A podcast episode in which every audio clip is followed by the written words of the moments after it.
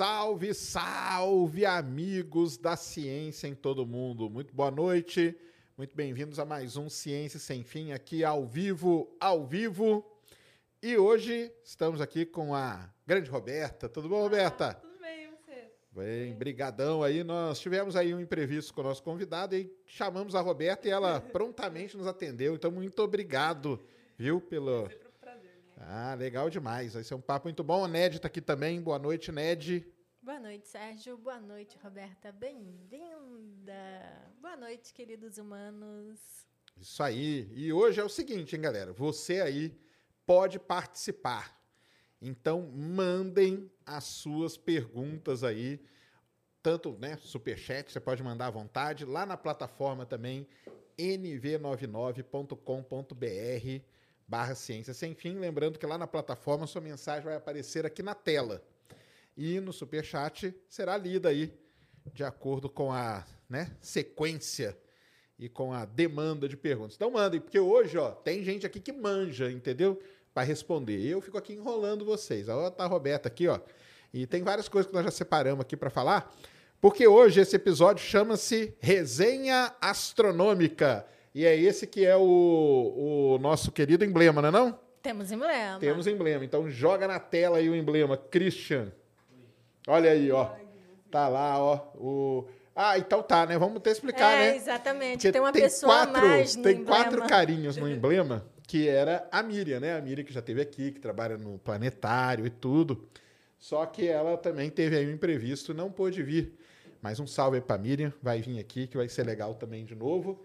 Mas tá aí, ó. Então vai lá e resgate o seu emblema com o código Resenha Astronômica sem acento, tá, pessoal? É, lembrando que ele fica valendo aí até 24 horas após o programa. E o artista de hoje é o grande Gigalvão, né?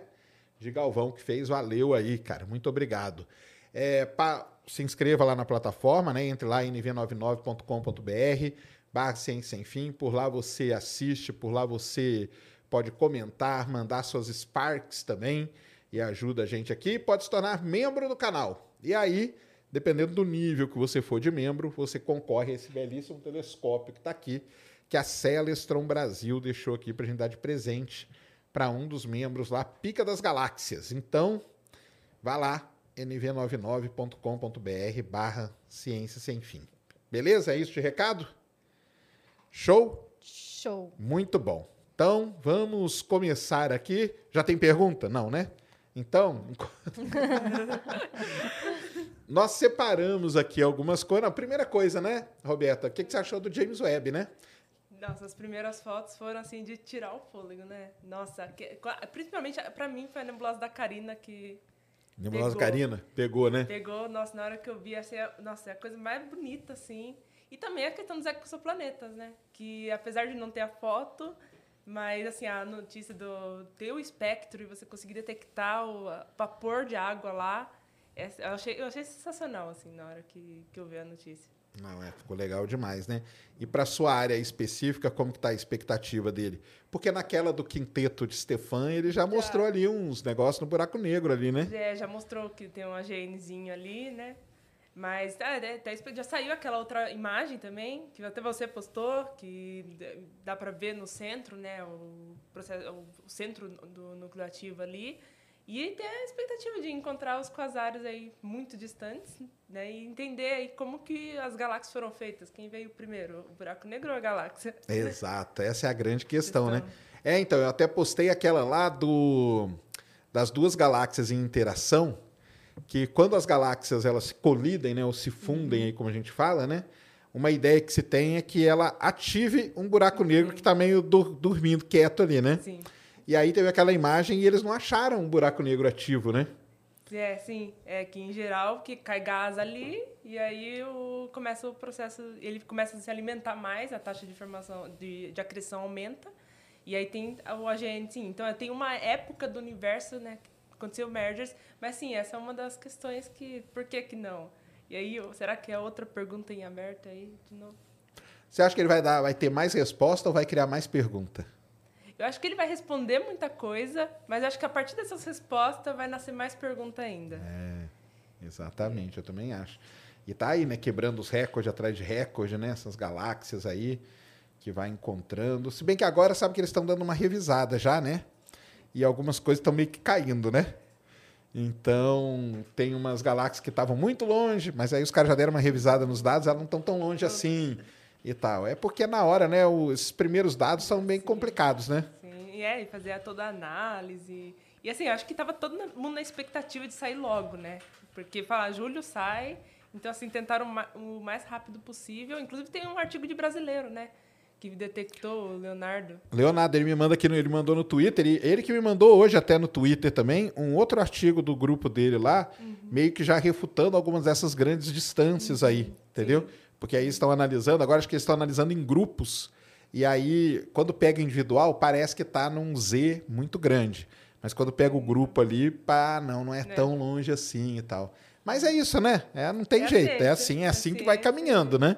É assim que vai caminhando. Então, para sua área aí, você acha que ele vai trazer algumas respostas importantes? Sim, entender como os buracos negros supermassivos se formaram. Acho que na minha área, pelo menos, essa é a grande pergunta. Então, e o James Webb tá, assim, uma das missões dele é responder justamente essa pergunta, né? Encontrar os buracos negros intermediários. Então, é, isso aí também, né? Será é, que existem? Será que existe, existe né? É. Deve Parece, existir, né? É, exatamente. Comprovado ainda não foi, né? Não, é, ainda não foi, mas assim. Possivelmente existe. E as estrelas de população 3 também, né? Que estão relacionadas com os buracos negros intermediários, né? Sim. Ah, sim, né? Então, ele é isso aí, né? Aquelas primeiras estrelas, primeiras galáxias, né? Vamos ver aí, né? Expectativa é que todo dia tem alguma coisa, né? O James Webb agora é todo dia. Pro, pro pessoal entender, né? Que muita gente acha que não entendeu ainda. O James Webb ele não fica rastreando o céu, né? Existem telescópios assim, né? Sim, sim. O Fermi, né? O Fermi é um deles. O Fermi é um deles que fica rastreando. O James Webb não, ele vai por, por projeto, né? Então ele sim. vai lá, executa o projeto, depois o outro. E aí cada dia é uma coisa que ele está observando e e são projetos que passam por toda uma comissão, né, e que já foram meio que pré-selecionados. E no e Brasil tem dois, né? Dois, dois projetos aceitos. Um da Federal de Santa Maria, eu acho. Uhum. E a do IAG, que é o Catarina e o Roderick. Ah, e, curiosamente, os dois projetos aceitos do Brasil são de buracos negros. Olha aí. Esse da buracos negros. Não, e quando fala IAG, fala assim com orgulho, que tipo assim, pô, IAG é minha casa, é minha né? Casa, é. Minha casa, casa do Sérgio também. Isso aí. Não, legal demais, né? Vamos acompanhando aí. E acho que até a Thaisa postou hoje, ontem, no, no Twitter, porque eles liberaram já para mandar propostas para o segundo ciclo. Sim. Né? Porque o James Webb, para quem não, não, sabe, né? esses grandes projetos, né? esses grandes telescópios pelo mundo, né? não é só o James Webb, não, viu, pessoal? O Hubble é assim também, esses Keck da vida, o, aqui no o ESO também, né? o VLT Sim. também, é tudo assim, né? Eles têm ciclos e épocas que você manda o projeto para ele ser avaliado por uma comissão e ver se ele vai ou não ter tempo de usar aquele telescópio lá. E já está no ciclo 2, agora eles já abriram para mandar. Eu vi ela postando. Sim. Então, vamos ver aí, né? Vai ter muita coisa. Eu acredito aí, você acha que ele vai encontrar aí algum. O pessoal, o pessoal não quer. O pessoal, eu posto o vídeo e falo assim, não quero saber de nada disso. Eu quero saber cadê o ET. Cadê o ET? Cadê a vida? Cadê a vida? É, não, e acho que vai fazer a imagem bonitinha do planeta, né? Aí, tipo, ah, não, mas a gente. É, tem vários métodos, né? E agora esse método do espectro, né? Que passa a luz no, na atmosfera e a partir daí você consegue saber o que tem na atmosfera. Isso é, isso é incrível. Que... E tem aquela questão do, de encontrar um Júpiter muito próximo da estrela. Tipo, como que isso acontece? Isso já foi, pra mim, assim, essa, essa notícia do exoplaneta foi incrível. Exatamente. Então vamos acompanhando aí o nosso querido James Webb, né? E assim, apesar do Sérgio não, não acreditar e dizer que não existe, automaticamente quando se fala foi detectado qualquer vestígio ou indício de água, automaticamente a gente já pensa, opa, pode ser que exista vida ali. É porque a água sozinha não é, né? Mas... não, mas eu acho que ele, além da água, ele vai encontrar é ou, ou, algum gás ou uma combinação, né? De gases na atmosfera, que aí é matador, né? Sim. Porque existem algumas combinações de gases que só processos biológicos que podem gerar, né? E eu acho que é atrás disso que ele vai mesmo, né? Sim, imagina o boom que vai ser quando Nossa, aí vai, vai se pagar. Aí, aí a galera aí da conspira que fala que a NASA tem grana infinita, aí a partir daí ela vai ter mesmo. Porque aí não não vai ter como, né?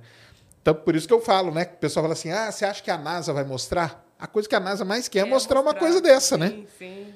Porque aí vai falar, pagou, né? Agora é, inclusive, por exemplo, as próprias imagens, né? Assim, é para mostrar ali, olha aqui que a gente está fazendo para conseguir o para conseguir o, o dinheiro, né? Então, assim, se encontrarem vida, nossa, vão assim, saindo todas as notícias possíveis. Tá pago, né? Tá pago. Tá pago esses 10 bilhões Dá aí, para não foi fazer nada. três James Webb. Exatamente. É, e aí o bom é que os outros são liberados, né? Sim. Porque tem alguns aí na fila, né? Nossa, é, E aí vai dar uma acelerada nisso, né? Isso aí é legal demais. Tem alguma pergunta, Ned? Endrigo é, Giacomin, ele mandou cinco reais. Opa, valeu, Endrigo. Mesmo sabendo da nossa limitação, como seria possível entender uma quarta dimensão na opinião de vocês? É, abraços, obrigado por tornarem a astronomia tão legal. Ah, Pode levantar aquele um pouquinho assim, ó. Aí, acho que vai ficar mais foi. fácil. Não, então, só para ter o contexto, né? Sexta-feira passada, eu e a Ned falamos bastante do Big Bang, né? E aí, numa das perguntas aí, eu expliquei pro pessoal que, assim, é um negócio muito complicado da gente tentar representar, né? a faz uma figura, é muito difícil, né? Primeiro porque é em três dimensões, e além de ser três dimensões, tem uma quarta dimensão, né? Que é o lance do tempo, né? Então, como que a gente, como que ele está perguntando aí? É, mesmo sabendo da nossa limitação, como seria possível entender uma quarta dimensão? Como que você explicaria para ele? Assim, acho que a, bom, a gente sente a, a quarta dimensão como o tempo, mas o que é o tempo a gente não sabe. Mas e é importante até lembrar que o tempo é relativo, né? Então passa diferente dependendo de onde você está e qual a velocidade que você está. É, mas a gente sente o tempo, a gente não consegue ver o tempo, mas a gente está sentindo ele passando a, a cada segundo, né? E, mas a gente não sabe o que é o tempo. Então, assim, é, é complicado, é muito abstrato mesmo. Dessa questão de três dimensões, quatro dimensões, é muito abstrato. É complicado. E ainda quando você vai para o universo em si, tem um outro lance que é o espaço-tempo, né? O espaço-tempo. Que é uma coisa meio junta e tal, né? É muito difícil de representar, viu, pessoal? É muito mesmo. Então você tem que dar uma abstraída. Por isso que foram poucas as pessoas aí na humanidade que conseguiram, né? É verdade, porque não é fácil, não. Valeu, Endrigo. Tem mais alguma? É, Matheus Dreyer. Ele- Dreyer? Dreyer. Deu duro, tome Dreyer. Era a propaganda que tinha Putz, antigamente. passava direto na TV. não é do tempo da Roberta. Não, não é não. Nem mesmo. Ele mandou dezão. É, em 4 bilhões de anos, Andrômeda. Está subindo aqui. Subir. Pois é, né?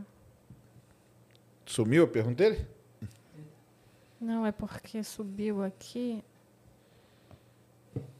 Fala aí pra mim, Cris. Aqui, ó. Eu, vou copiar mandar pra você no. Pera aí. Pode ler aí. Pode ler? Pode ler? Pode. Não.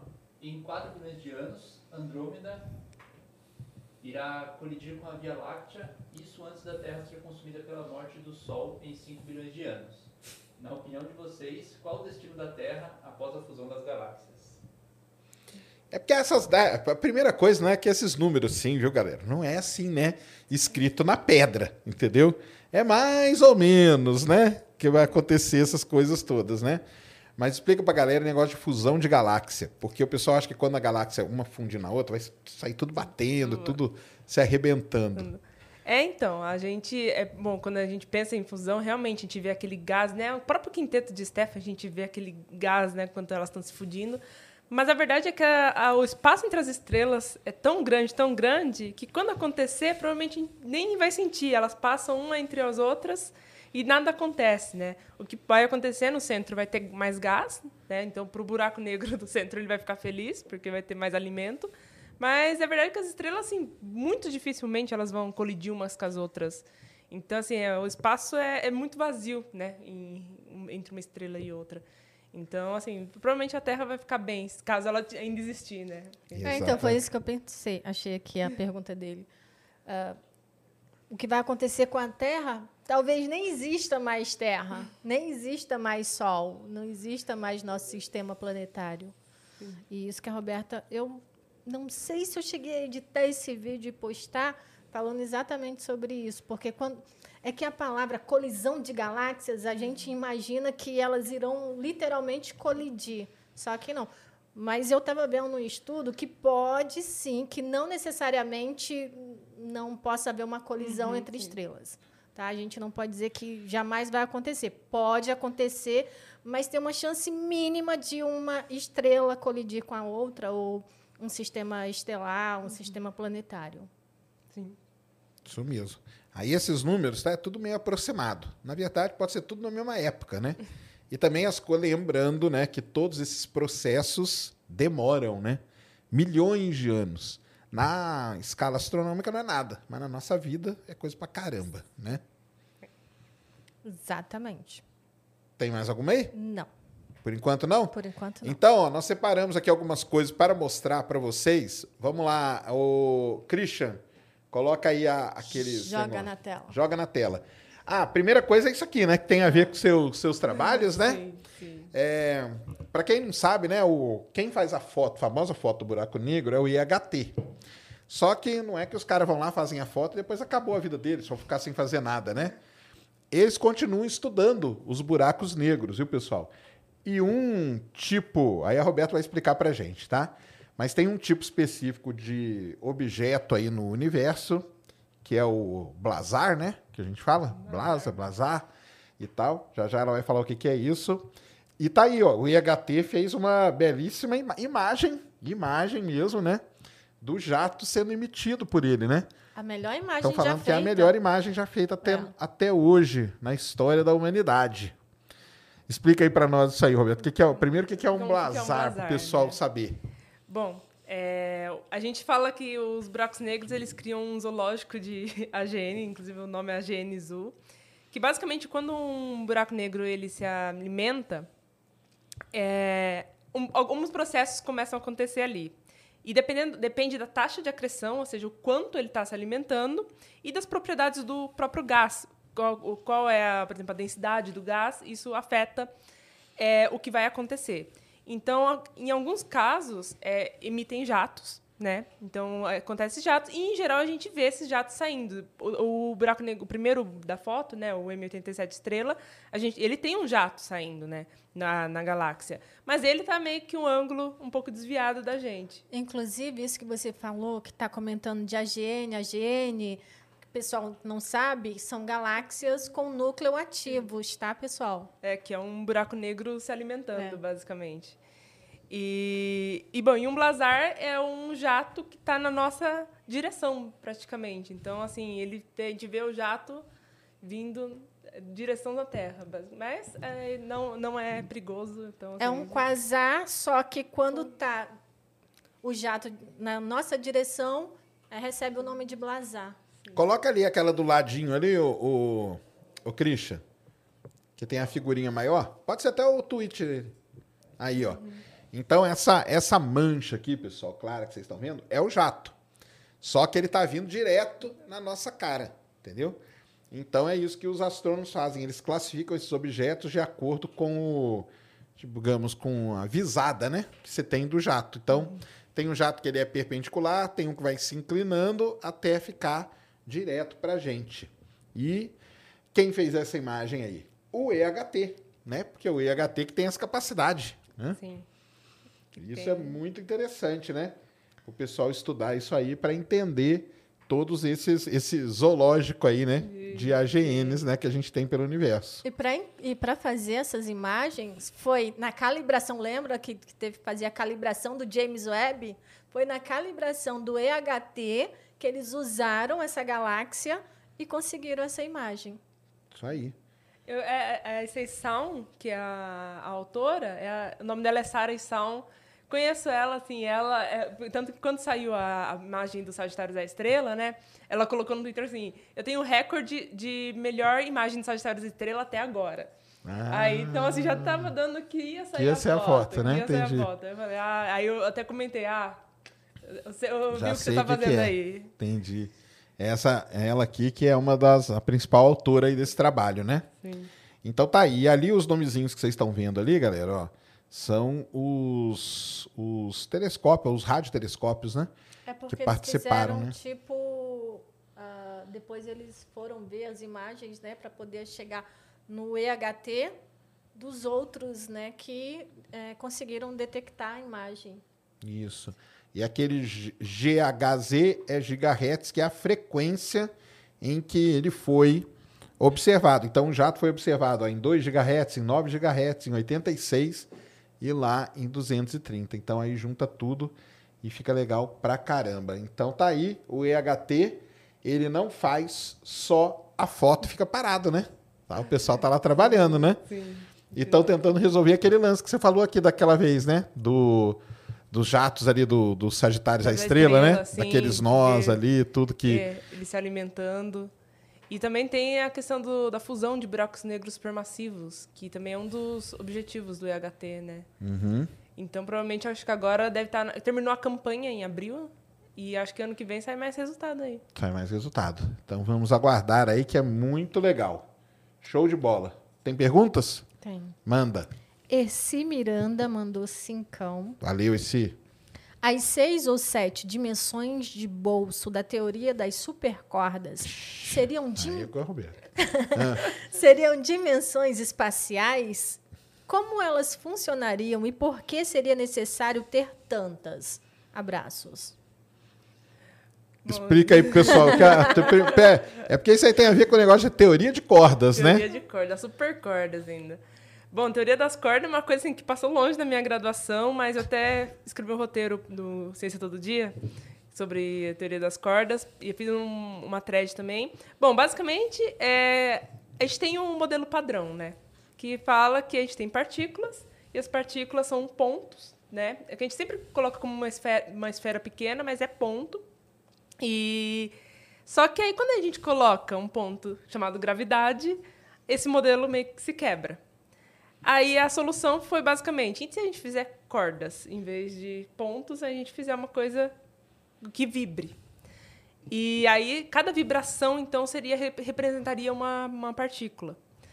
É, agora, agora para você conseguir juntar tudo isso, você precisa de 11 dimensões, se não me engano. Acho que é 11.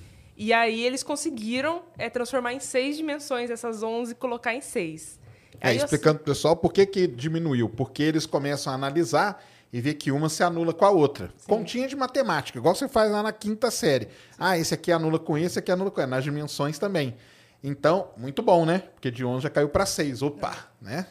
Sim, só que aí a relatividade geral diz que tem quatro. E aí, Exatamente. Tem duas sobrando. tem duas sobrando e uma é temporal, né? Que tem duas dimensões temporais, né? O que, que, que faz aí? Então, assim, estão quebrando a cabeça para tentar juntar tudo. E dizem, né, que a, a supercorda consegue, então, juntar tudo, inclusive a gravidade com a mecânica quântica, né? Então, que é uma das propostas da teoria de tudo. É, que é o sonho né, de muitos aí, que é a- ajeitar essa teoria. Agora, uma coisa importante falar do negócio de cordas, né? É que ela, assim, ela não é verificada, né? É tudo teórica, né? É tudo teórico, ou seja, teórico quer dizer o quê? Que na conta tá tudo funciona lindamente, né? Só que a gente não conseguiu verificar isso ainda, né? Sim. E acho que até é importante, porque muita gente pensa, quando fala de teoria, né, já acha que é uma coisa assim, é, fixa, passou pelo método científico, tá tudo certo. Mas tem dois tipos de teoria, né? Tem a teoria na física, que é exatamente isso, de tem que verificar, só que ela não é verificável.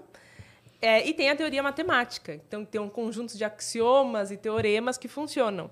Então, a teoria das cordas ela é uma teoria matemática, mas não é uma teoria na física. Na física, ela permanece como uma hipótese ainda, né? Isso. Ela precisa ser verificada para ir na física se tornar uma Teoria. teoria, que é um sonho de muita gente, porque dizem, né, que ela responderia, né?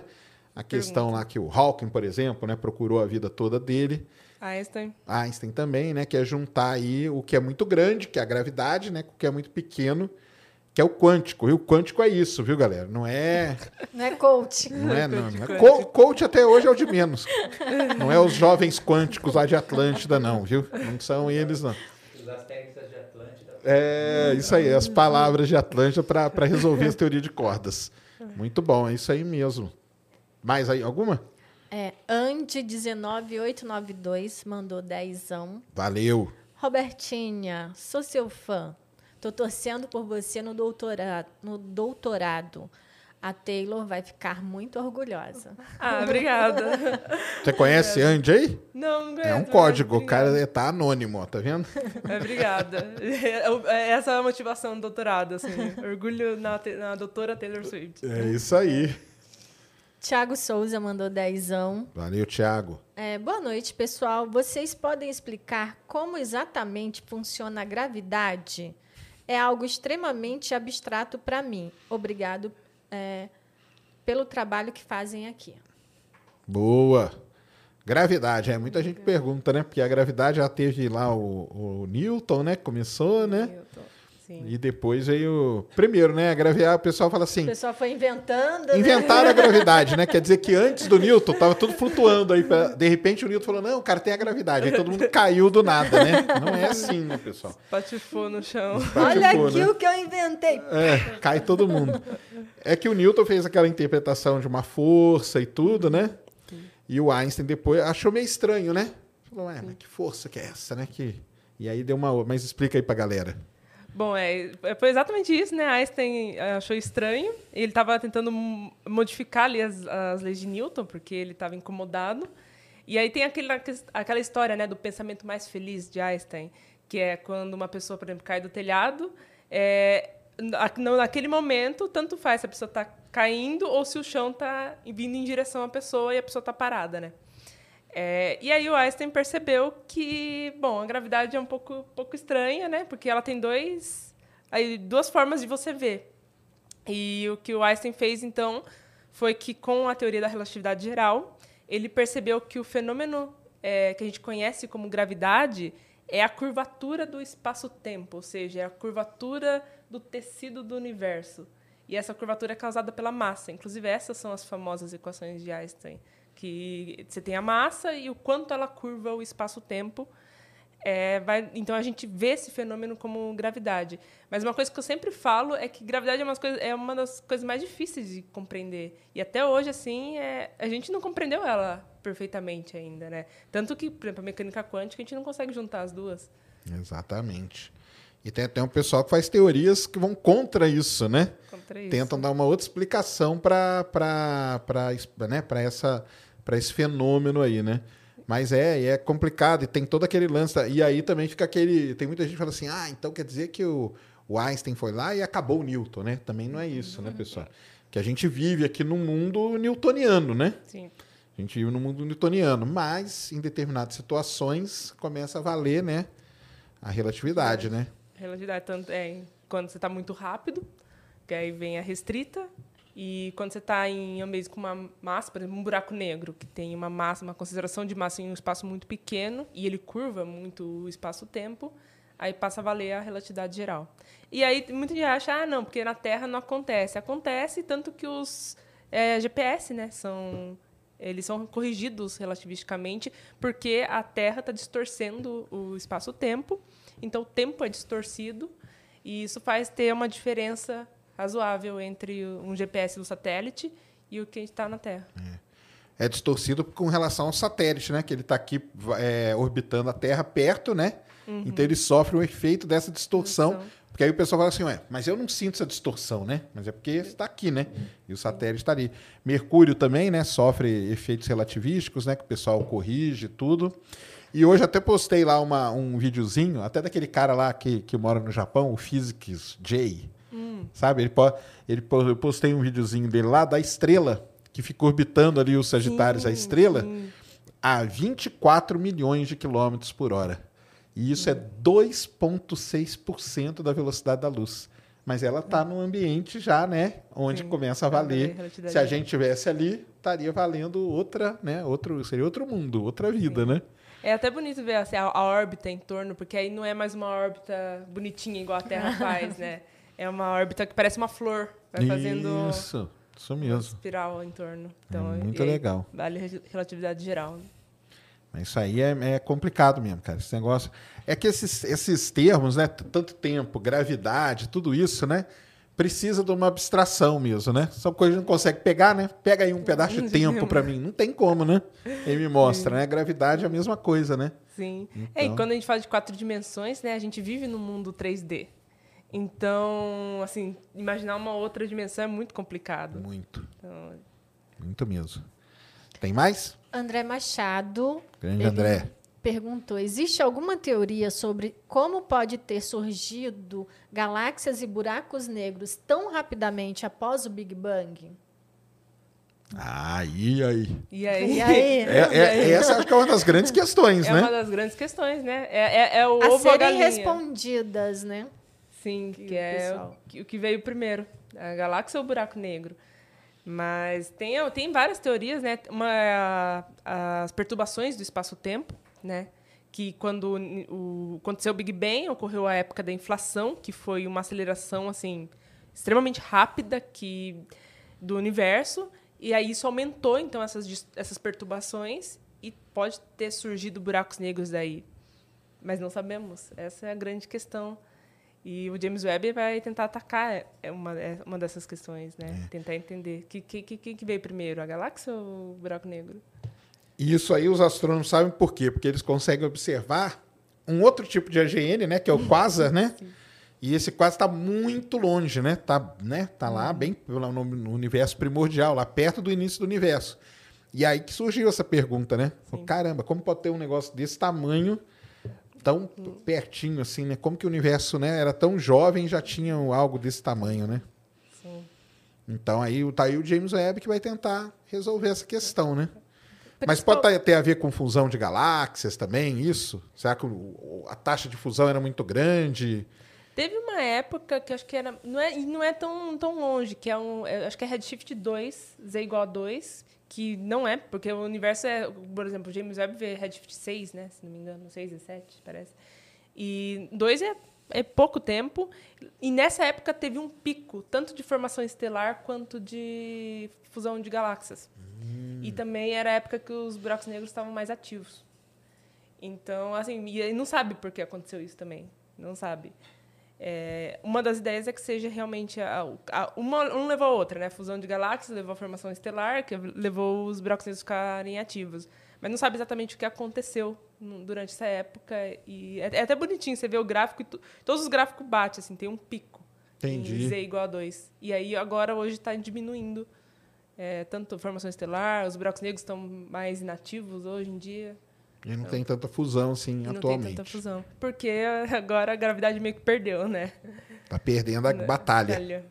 Isso aí, legal demais. Que é inclusive uma coisa que a gente fala bastante, né? Uma guerra e que o mais forte vence. E até então o que a gente tem visto é a gravidade vencer, né? Por isso que colidem. Sim. É, Samuel perguntou para Serjão: a rotação da Lua fica atrelada à Terra, certo? Por que não ocorreu o mesmo com a Terra e o Sol? Hum, por quê, hein? Então, boa pergunta. ainda bem, né?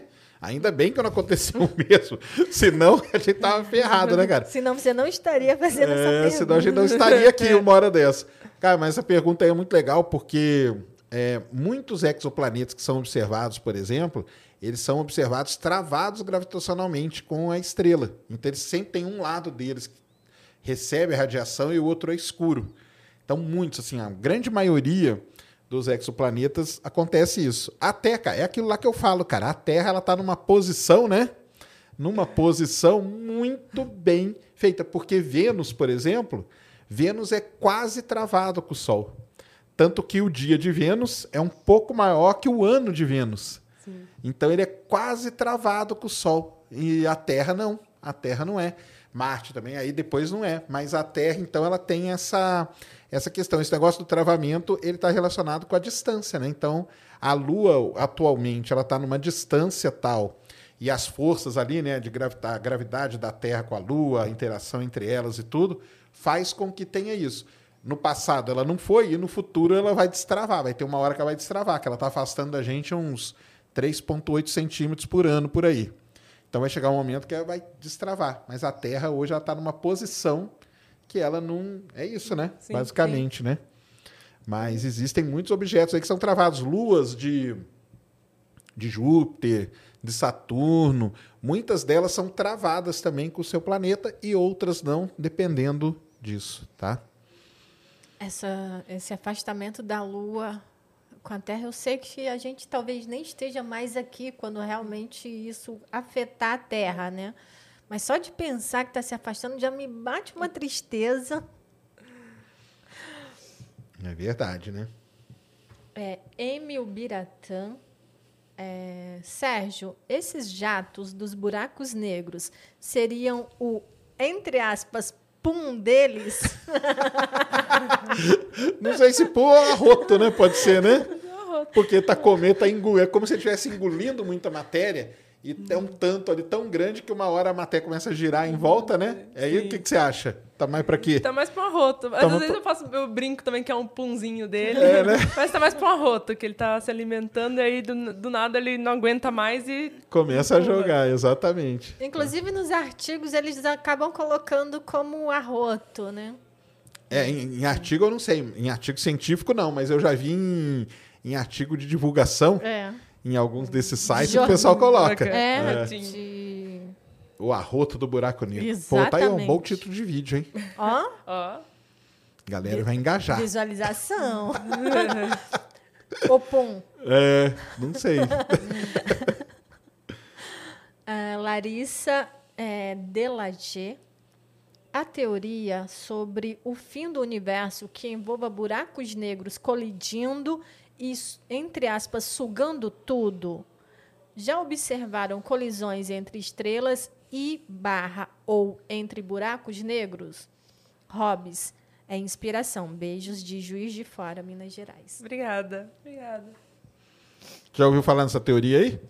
De, do fim com buracos negros? Já ouvi. Como que é?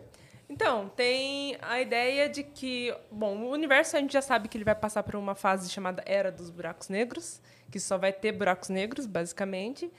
É, e uma das teorias é que, então, a energia escura ela perde força, né, em algum momento, e aí a gravidade começa, volta a vencer. E aí a- os buracos negros vão colidindo, colidindo, colidindo, até voltar uma singularidade, né? Porque ele vai evaporando também, né? Então vai ter um buraco negro final, e aí ele vai evaporar e em algum momento vai chegar ao, fim. Esse seria o fim do universo apenas por buracos negros. Mas, assim, o que é aceito hoje em dia é que vai ser a morte térmica, né? Que não, não vai ser... A gravidade não vai voltar a vencer nunca mais. Ela perdeu a batalha. É o Big Freeze que eles falam? O Big Freeze é, É, o congelamento, né? É, é, que é tem a Big Freeze, né? Que a entropia chega ao máximo e nada mais acontece, assim, nada. Então, assim, o universo é uma escuridão total. E esse é o fim do, do universo. Essa é a mais aceita, mas tem essa parte que os, tem uma das ideias, né, que o buraco negro vão, vão se fundir até o momento que assim eles acabem também, né? Que doideira, hein? E ela perguntou se já viu o que? Colisão? Já, né? Colisões já vimos aí, né? De estrelas com. De- é, a gente viu de estrela de nêutrons, né, com buracos negros, e tem as binárias de raio-x, que são uma estrela e um buraco negro, um orbitando o outro, e o buraco negro começa a puxar a matéria da estrela companheira. Mas antes que, ele, que eles consigam colidir, né, é, provavelmente é- quando vai puxando matéria da, da estrela, ela começa a entrar num processo de morte, né? E aí ela vai, então ela vai assim morrer em algum momento e vai ficar ou uma anã branca, ou dependendo da massa, ou um buraco negro ou uma estrela de nêutron. E aí a colisão vem como a gente conhece, né, que é buraco negro, buraco negro, ou buraco negro e estrela de nêutrons. Eu nunca vi sobre buraco negro e anã branca, nunca vi. Entendi. Ela perguntou de buracos negros e buracos negros. Eu já li um estudo sobre isso, de que tem o de massa maior acaba conseguindo vencer, né, o menor e transformando em um buraco negro maior ainda. Sim. É, de buraco negro, buraco negro tem, né? Que são as ondas gravitacionais que a gente detecta e tudo, né? Agora, a colisão de buracos negros supermassivos que é o mais complicada, né? Complicado. Porque chega num determinado ponto ali, né? Que é até um, o problema do último parsec, né? Que chama, que eu acho que eles sim. querem resolver, não é isso? Sim. O último parsec, que é o momento ali que o que pode acontecer, né? Sim. Inclusive tem uma, uma galáxia, né, que tem dois jatos saindo, que são dois buracos negros, um orbitando o outro, supermassivos, né? E, tem, e os dois têm jatos. Então, estão é, mandando jatos. E é muito engraçado você ver, né? Porque são, é a galáxia aqui, são dois jatos saindo em diferentes pontos. É, é interessante. Inclusive, a- o EHT vai tentar imagiar isso aí, né? Olha, isso aí vai ser legal, hein? Isso aí vai ser maneiro. Na verdade, o o EHT, eu acredito que já tem várias outras coisas, só que eles ainda não divulgaram para gente. É Sim. igual a, a primeira imagem do buraco negro, ficou meio escondidinho até eles falarem que tinha, e a gente ficou esperando mais dois anos para eles liberarem a primeira foto, né? É porque a galera, do, a galera do EHT não é igual a do James Webb, né? Porque você- o que, que o pessoal do James Webb faz? Eles pegam e já publicam no, no archive lá, como pré-print, né? Sem revisão, sem nada, né? E aí depois tem que vir corrigindo. Mas eles já jogam ali, né? Porque muita gente perguntou: caramba, mas como assim o cara em dois dias já tinha artigo? Cara, porque, tipo, a teoria tá toda pronta, né? É, só escrever. Ele só vem ali, põe, encaixa as imagens, faz a análise, o espectro ele já vem, né? No resultado, e ele joga ali e acabou. Só que na- aqueles artigos, tá, pessoal, eles não são ainda, passaram por revisão, que a gente chama, por pares. Então, aquele repositório ali, que é muito bom, por sinal, mas tem que tomar esse cuidado, né? Sim. Os artigos ali, eles não têm essa revisão.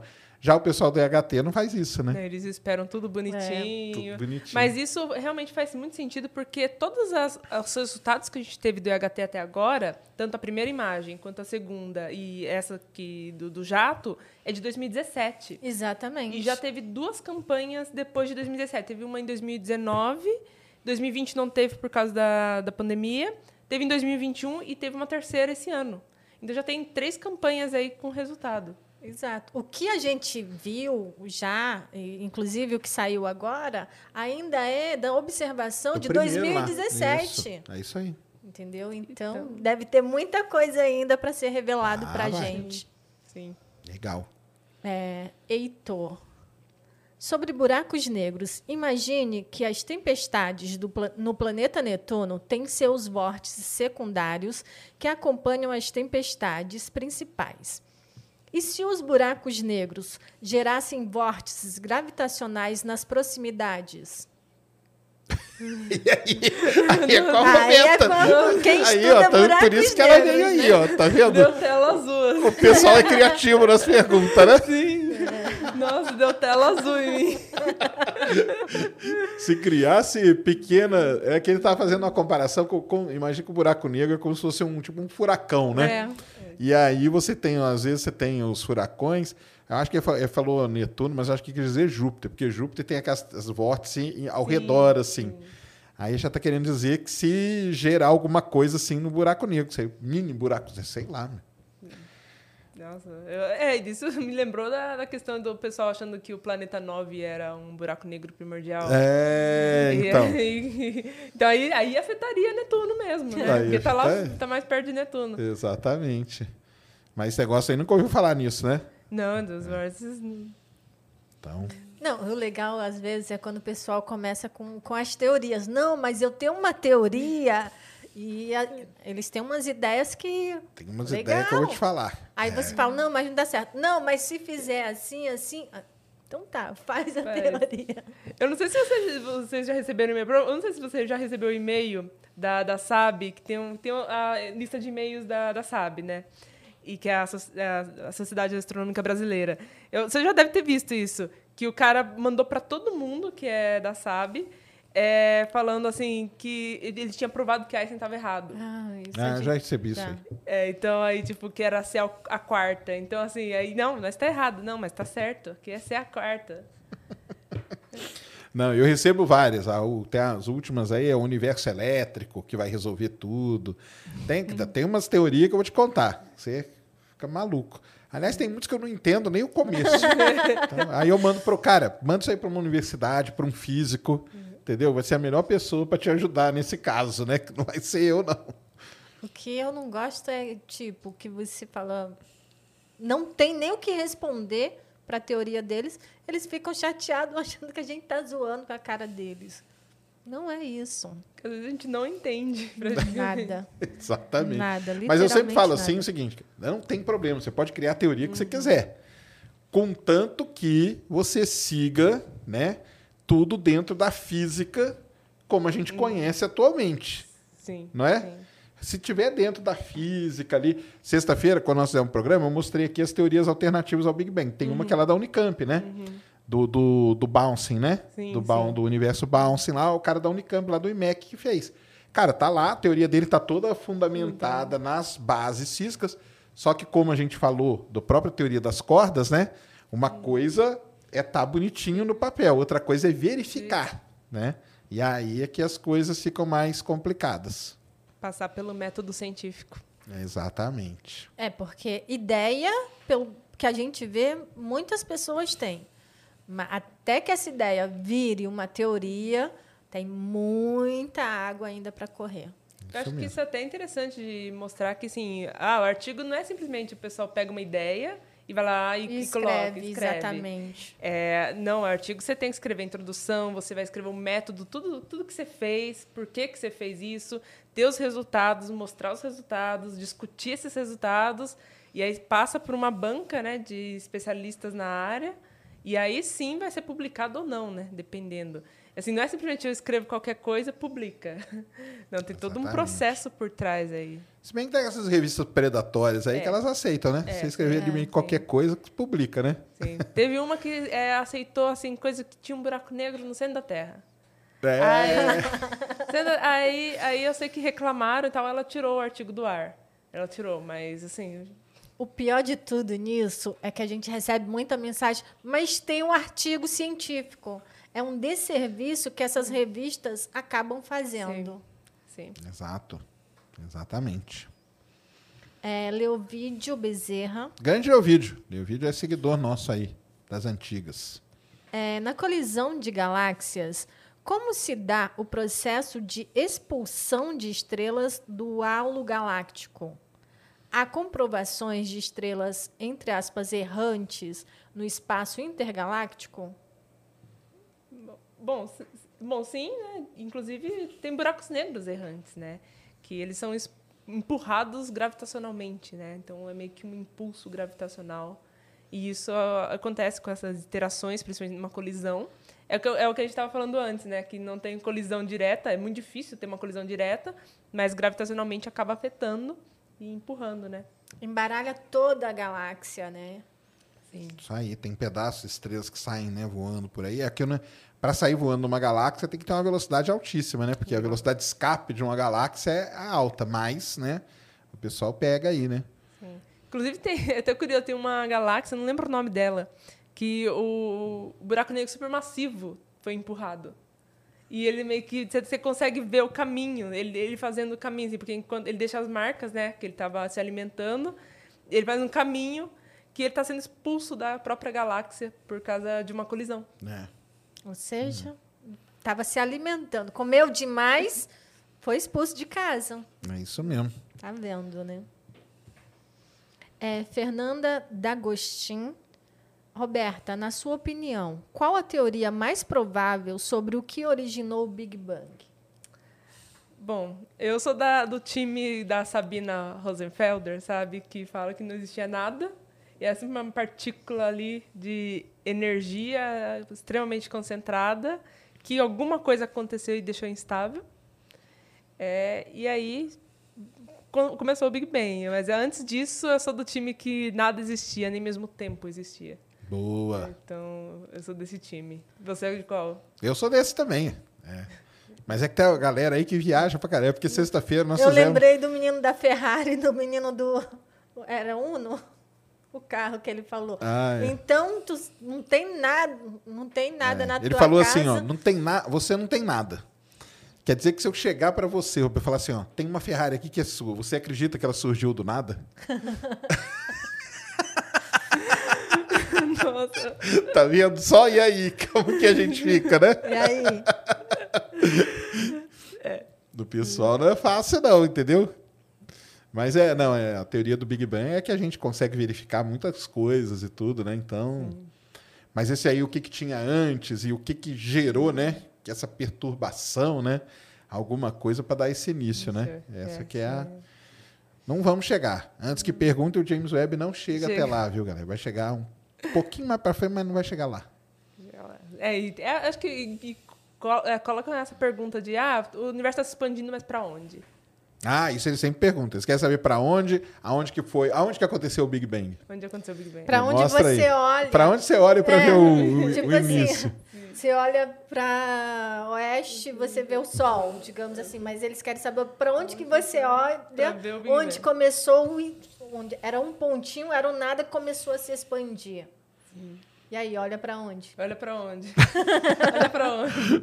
Não, o pessoal, né? Que a gente fala, né? Que Foi- não tem. É, que não tem esse negócio do universo, né? Não, E, e quando a gente analisa, o que eu falo pro pessoal é o seguinte: quando a gente analisa isso, a gente se coloca no centro, né? Então, aí tem um cara lá em Andrômeda, por exemplo, agora, ele está se colocando no centro para poder fazer essa análise toda, né? Então, quando a gente faz toda essa análise da onde para onde que as coisas estão indo, a gente está nesse momento, né? Se colocando, né? No centro. no centro para poder analisar. É só uma, sim- uma, não sei, uma simplificação que é feita, né, Sim. para isso, né? Até porque tem aquela, o princípio, né? homo- homogêneo. Homogêneo isotrópico, né? Eu até Isso. mostrei para eles a figurinha do SDSS, Uhum, que faz sim, aqueles sim. milhões de galáxias, e você vê que para onde você olhar, Tudo- né, tudo é mais igual. ou menos é igual isso aí. É, Tice é, mandou 10 e 90. Valeu. Gostaria de saber o que é um magnetar e se é perigoso. É perigoso se estiver em cima dela, né? Mas ou do ladinho, né? Ah, mas é que é um nome assim, magnetar. É que é o nome que os astrônomos vão dando, né? Tô andando pra. Astrônomo para dar nome, cara, é a melhor coisa que tem. que eles gostam, né? Explica aí, pessoal, o que é uma magnetar. Bom, a, a gente tem, a estrela de nêutron ela recebe tanto nome, né?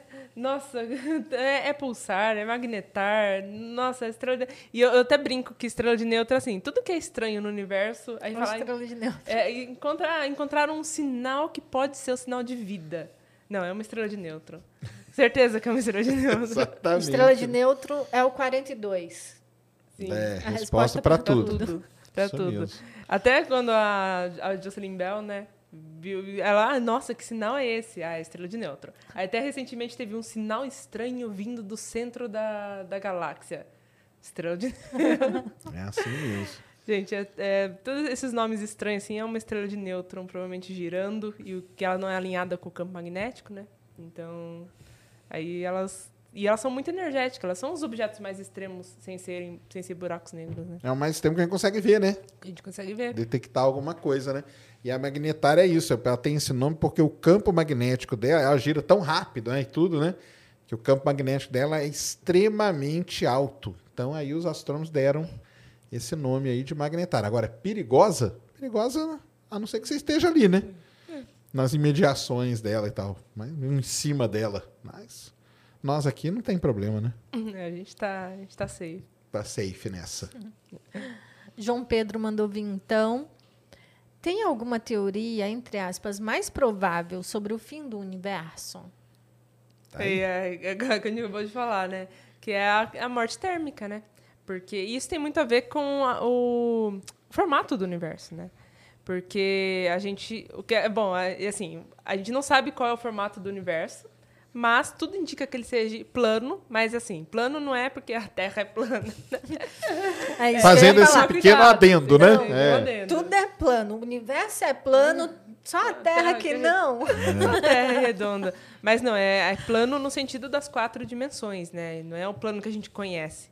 E, e bom, ne- nesse universo plano, então ele continuaria se expandindo é, indefinidamente, a energia escura vai ganhar, e aí vai chegar um momento que assim, a entropia chega ao máximo, né? Porque a entropia está aumentando do universo. E em algum momento vai chegar ao máximo e nada mais vai acontecer, e isso é o que eles chamam de morte térmica do universo. E assim, tudo indica, né, as observações com Hubble, é, as observações do Hubble, né, do próprio cientista do, Do Edwin Hubble, né? o Edwin Hubble indica que, a, que o universo seja, seja plano e que isso vai acontecer, vai ser a morte térmica. Então, esse seria o fim mais provável. Isso aí. Lembrando que o fim, né, tem, tem várias ideias, né? Essa aí é a mais provável, mas tem outra. Tem o Big Crunch, o Big Rip, né? Rip. É o Big Freeze, Big Rip, Big Crunch. Eram quatro, qual que é a outra?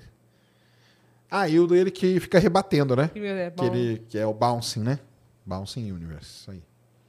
Antônio Simões mandou dezão. Fala, Sérgio. Vi sua participação no Flow com Marcos Pontes. Cara, Opa.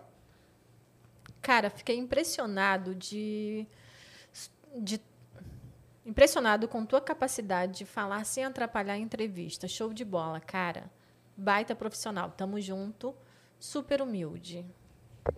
Valeu, obrigado, cara. Vitor Secato mandou dezão. A Roberta explicou no Insta que o universo expande mais rápido do que a luz, porque o espaço-tempo não é feito de matéria. Então a regra não se aplica. Sendo assim, a energia escura agiria como? Bom, a Explica energia- esse negócio primeiro do, do universo É, do expandir universo. mais rápido que a luz aí pro pessoal. É.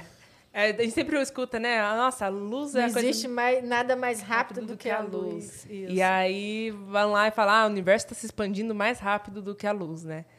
É, bom, o universo a gente descreve ele com uma métrica, né? A métrica basicamente é a descrição do espaço-tempo. E a- dentro da métrica, ou seja, dentro do espaço-tempo, a luz é a coisa mais rápida. E a coisa mais, é, tem que ser uma coisa sem massa, né? Que é o caso da luz. E é- ela, assim, não, não tem como ultrapassar a velocidade dela. Mas a métrica em si não entra nesse, nessa, nessa regra. Ela pode continuar se expandindo maior- mais rápido do que a luz. Então, assim, aí por isso que a gente fala que o universo expande mais rápido do que a luz, né? É, mas, é, porque é- é, eu sempre di- digo esse exemplo que, inclusive, aquele o Leonard Susskind, Susskind ele dá, né? Que é, imagina que o, o palco é o, é o universo e os atores é a luz e as partículas. Então, assim, os atores não podem ser mais rápidos do que a luz, mas o palco pode, ele pode se expandir. É, então, é, basicamente seria isso, a questão do, do universo ser mais rápido que a luz. Agora, a energia escura, bom, a gente não sabe o que é energia escura, né? Ela leva esse nome de energia escura, mas a gente não sabe nem se é energia. Então, assim, ela só levou um nome que assim, a gente não sabe o que é, bota um nome aí, porque tinha matéria escura, bota energia escura. E a energia porque tá ajudando, tipo, a empurrar, né? Empurrar. A empurrar. Então, o que que empurra? Ah, para empurrar alguma coisa precisa de energia. E a gente não sabe o que que é. É aquilo que a gente sempre fala, né? Esse, esse, essa palavra escura, ela causa muita confusão, né? É porque no inglês, quando o cara fala dark energy, o dark no inglês, ele tem um significado de não de ser escuro, na questão de ser escuro, galera, preto e tal cor. mas sim de ser obscuro, né? De ser um negócio desconhecido, né?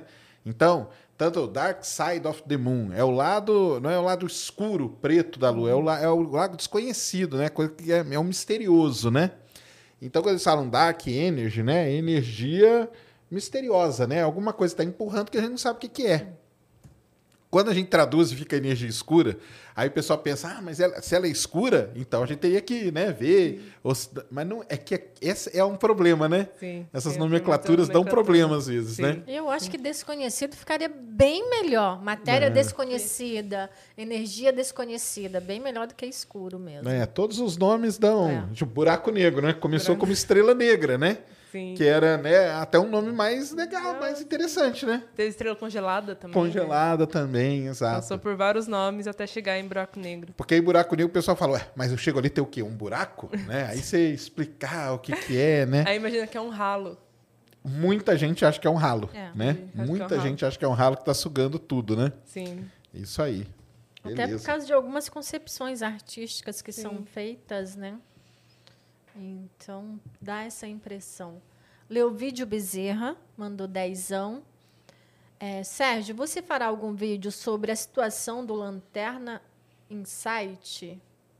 E para a Roberta, qual o corpo celeste que ela mais gosta é, do sistema solar? Ah, do e sistema por solar. quê? É, falou qual é. Não, eu faço doutorado em Buraco negro, mas eu gosto mesmo é de outra coisa. Estrela de nêutrons. aí, aí essa é uma masoquista de primeira, né? Já pensou? Eu gosto de planetas. É, faço doutorado em buraco negro, mas que eu gosto é de planeta. Ai, ai. Do, bom, bom, a primeira Não, vai lá, fala aí. Bom, o objeto que eu mais gosto é Plutão. Mesmo ele não sendo planeta, ele é um planetinha não, mas eu sempre gostei muito de Plutão, porque ele é pequenininho. É impossível não gostar de Plutão, né? É, ele é bonitinho, pequenininho, tem um coração desenhado praticamente. Então, assim, eu, eu gosto muito de Plutão. Plutão é fofinho. Então, Isso aí. E eu não entendi. Lanterna? Lanterna Insight. Não, Cara, Tem algum problema com a Insight? não, a Insight vai acabar, né? A missão dela acaba esse ano, entendeu? É, Mas é só isso. tá Agora, com a quase. Lanterna Insight, cara, manda aí de novo o que. Não precisa mandar superchat, não. Escreve aí o que que é o Lanterna Insight aí, que. Isso eu nunca ouvi falar. Mas a sonda Insight que tá lá em- Marte, a missão dela acaba esse ano. E provavelmente em novembro deve muita poeira, não tem É, mais. as baterias já e É. tudo, ela fica muito empoeirada e vai acabar. Mas não tem problema nenhum também, porque tudo isso é planejado, tá? Na verdade, já até ultrapassou o tempo que era para ela trabalhar, né? Exatamente. É, Victor Tadioto mandou dezão. Que arrependimento! Tive oportunidade de ter um ensino sensacional e não aproveitei. Hoje estou com 36 anos, me matando para aprender física novamente por culpa do Sérgio. Por minha culpa, cara? Pô, coitado. Fui fazer física. a má influência do caramba. Eu também me sinto assim quando alguém fala, não, mas porque eu tô estudando física por sua causa. Aí eu fico tipo, ai, Meu Deus, o que, é que eu fiz? O que, que eu fiz, né? Ai, ai. Mas é isso aí, cara. Estude física aí. Física é legal pra caramba. Espero que os professores atualmente estejam numa outra vibe aí. Tá? Astralopithecus mandou Nossa, cincão. Laptecos, ó que legal. Um buraco negro suga até a luz, indo por aí E igual a zero, então um buraco negro conseguiria chegar ao 0K, ao ok? Zero Kelvin, será que ele tá querendo dizer? Sei. Acho, que- acho que pode ser. Pode né? ser. Não, vamos lá, por partes. Lei, né, de novo. Um buraco negro suga, suga até a luz, É, indo não é que ele suga até a luz, né? É que a luz, a luz não consegue escapar Escapar. de dentro dele, né? Não é que ele tá. É aquele, é aquele negócio que a gente falou É. do ralo, né? Ele não tá. Exatamente. indo por aí, E igual a zero, E igual a zero? energia? Não, não, É, entendo, não entendemos sua pergunta, cara. Acho que talvez seja energia igual a zero. Eu acredito que sim. E igual a zero. Acredito que seja energia igual a zero. Então, o buraco negro conseguiria chegar ao zero. Zero absoluto, né? Que é o zero Kelvin. É. Bom, os buracos negros têm, tem- tem a temperatura, né? Que, Einstein, é, que Hawking. É, o, re- é o grande resultado do Hawking, né? Que buracos negros eles têm uma temperatura. Inclusive, eles emitem radiação em- como se fosse um corpo negro, né? É, então, assim, quanto menor o buraco negro, mais quente ele seria, né? Então, não, os buracos negros eles não chegam a zero Kelvin, eles têm temperatura muito baixa, dependendo do tamanho, né? Se for um supermassivo, mas tem. Isso aí. Nesse ponto, os átomos não se moveriam em. É, o zero Kelvin. Então, a singularidade ficaria parada? Não, Os átomos veriam. É, no zero absoluto tudo bem, É, né? no zero não absoluto, tem, é, mas, mas- a singularidade fica parada? Eu acho que, que ele não teria esse movimento. Sei lá. Ele tá, acho que tá misturando um monte de coisa, cara. Primeiro, acho que ele tá falando dos buracos negros errantes, né? Que a gente fala, né? Então, Mas que não são todos também, né? Não, a maioria tá assim, tá, ou, ou juntinho ou isolado, né? É, a maioria não é, não é errante, igual, igual o pessoal fala, né? Mas, é, acho que é isso, né, cara? Mas tá complicado. Não entendemos muito bem, não. É que começam a fazer abreviações nas palavras, aí fica mais difícil ainda. William Borges mandou cincão. Valeu, William. Boa noite, Sérgio. Boa noite, Ned. Boa noite, Roberta S2. Sobre a Terra, poderiam explanar sobre como o nosso sistema solar se formou? Amo vocês. Boa. Cara, o sistema solar, assim, pelo que a gente entende, né? A maneira como ele se formou, começa com a formação do Sol, né? Que é uma formação de estrela, então tinha uma nuvem, uma cheia de poeira e gás. Aí, pelas contas que tem hoje, passou uma onda de choque de uma. Não foi de uma supernova só, pelo que eles fizeram as contas, seriam 15 explosões para poder abalar essa nuvem e começa a ter as condensações ali. Numa dessas formou o Sol. E aí o Sol começa a girar, em torno dele se forma um disco de poeira e gás, que a gente chama de disco circunplanetário ou protoplanetário, tem o pessoal que chama assim também. E ali começa. Então, os planetas mais próximos, eles, né? O gás dele vai sendo é, jogado fora, porque está muito perto do Sol, o Sol está muito quente, não consegue ficar gás. Sobra rocha, que é a que ficou Mercúrio, Vênus, Terra e Marte. A partir de um determinado ponto, que a gente chama de linha de neve, é onde começa o gás a não sofrer essa influência. Então é onde formaram lá os gigantes gasosos e por aí vai. E o mais legal é que hoje a gente tem imagens, principalmente do ALMA, que mostram esses discos assim em volta. Hoje eu fiz até um vídeo que descobriram o exoplaneta mais jovem da galáxia, com um milhão e meio de anos só. Saiu essa semana o um artigo, não foi? Saiu Muito ontem legal. que o Alma fez a imagem lindíssima do disco ali. Então, é, isso é muito legal porque até pouco tempo a gente só tinha desenho. Né? Você pegava os livros, era só desenho. Ó, foi assim. E hoje o Alma tem aquelas imagens sensacionais desses discos aí, que é um negócio impressionante mesmo. E a gente começa a comprovar. Por isso que é um negócio. Tudo começa com uma teoria ali, né? Bonitinho, opa, deve ter sido assim. Essa teoria chama teoria nebular, né? Que a gente fala. Lembrando que durante muitos anos tiveram várias teorias sobre a formação do sistema solar. E aí hoje a gente já está mais ou menos fechado nessa aí. E é assim que aconteceu, e o que a gente observa hoje comprova isso que foi proposto. Isso que é legal, né? Isso que é legal demais.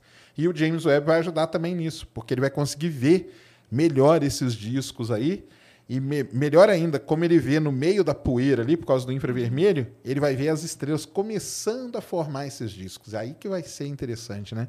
A galera de estrela vai ter muita coisa, né? Sim, a galera de estrela vai, vai assim, eu acho que o povo de estrela, de buracos negros e exoplanetas estão. Todo mundo tão bem, assim. Estão bem pelos próximos 20 anos, né? Sim. E o, o ALMA é incrível, o ALMA, né? Na verdade, a gente tem uns telescópios aqui na Terra que fazem o Subaru também. Tem? Ah, e vamos ter, né? Vamos, vamos até falar então, dele. Aproveitar Isso, que a gente aproveitando já podia o gancho falar aí. Que, que veio fa falar do ALMA para a gente que temos tem mais perguntas, a gente vai fazer as perguntas Vamos fazer, vocês, mas tá? a gente separou aqui um negócio muito importante, pessoal. Coloca aí, Christian, o GMT. Então é o seguinte, existe ali no Chile, nessa próxima década, né? Nós vamos ter a construção de alguns grandes telescópios. O ELT, que é o Extremely Large Telescope, que vai ter 39 metros de diâmetro. Nós vamos ter o que agora foi é aquele aqui, ó, PP, isso, esse é. Não, do lado, esse é. Nós vamos ter o Vera Rubin, né, que foi em homenagem à própria Vera Rubin e tal. Ele tinha um outro nome, mudou. E nós vamos ter esse cara aqui, ó, sobe aí. Que é esse aí, ó, que é o telescópio gigante de Magalhães, né? Hoje já existe, né, lá um telescópio de Magalhães e vai ter esse aqui. É, algumas coisas muito importantes dele, né? A Roberto pode falar melhor que ela vai até na, no viajar, vai contar aí pra gente. Mas é, uma das coisas muito importantes é que a FAPESP está ajudando na construção. E isso é muito bom porque os astrônomos brasileiros vão ter ali garantido né, um tempo de observação e tudo. É, se você for lá no meu canal, em 2020, era no meio da pandemia, eu fiz duas lives, uma com o Daminelli e uma com o professor Roberto lá, Costa. Roberto Costa, Roberto Costa lá do IAG, que, que fazem parte né, desse programa aqui do GMT, aonde a FAPESP está colocando grana e tudo mais. A notícia aqui é o seguinte: essa semana ele recebeu uma injeção aí de uma grana, né, uma boa grana, duzentos e tantos milhões de dólares aí para acelerar esse projeto. O espelho primário dele é isso aqui, ó. Vão ser sete, né, espelhos, cada um com 8 metros, né, 8.4 metros, uma coisa assim, né, então, ó, o James Webb tem 6,5. Esse aqui, no total, vai ter 24 e tal, né? 24,5. Aí, eu até mostrei ontem. Desce aí agora, Christian. Essa aqui é a comparação, pode descer. Essa aqui é a comparação, olha aí, ó. Da imagem ali, ó, na esquerda, do James Webb. E aqui, uma simulação, né? Porque não tem imagem ainda de como será a imagem feita pelo gigante Magalhães na mesma região. E olha só a qualidade, né? Ou seja, nós vamos ver muito mais coisa com muito mais resolução. E, uma- mais barato. É. E uma coisa que chama muito a atenção é o padrão de difração. O do James Webb é aquela estrelinha de oito pontas lá, por conta do, do formato do espelho e tudo. E o gigante de Magalhães vai ser esses círculos aqui, ó. Por conta do formato do espelho. Não tem problema isso, tá, pessoal? Porque ainda bem que a matemática maravilhosa desenvolveu um negócio chamado, que a Roberta deve adorar, transformada de Fourier, né? Que é uma maravilha, não é? Maravilha. Todo lugar tem. Todo lugar vem. Ela vem aqui, ela limpa isso pra gente.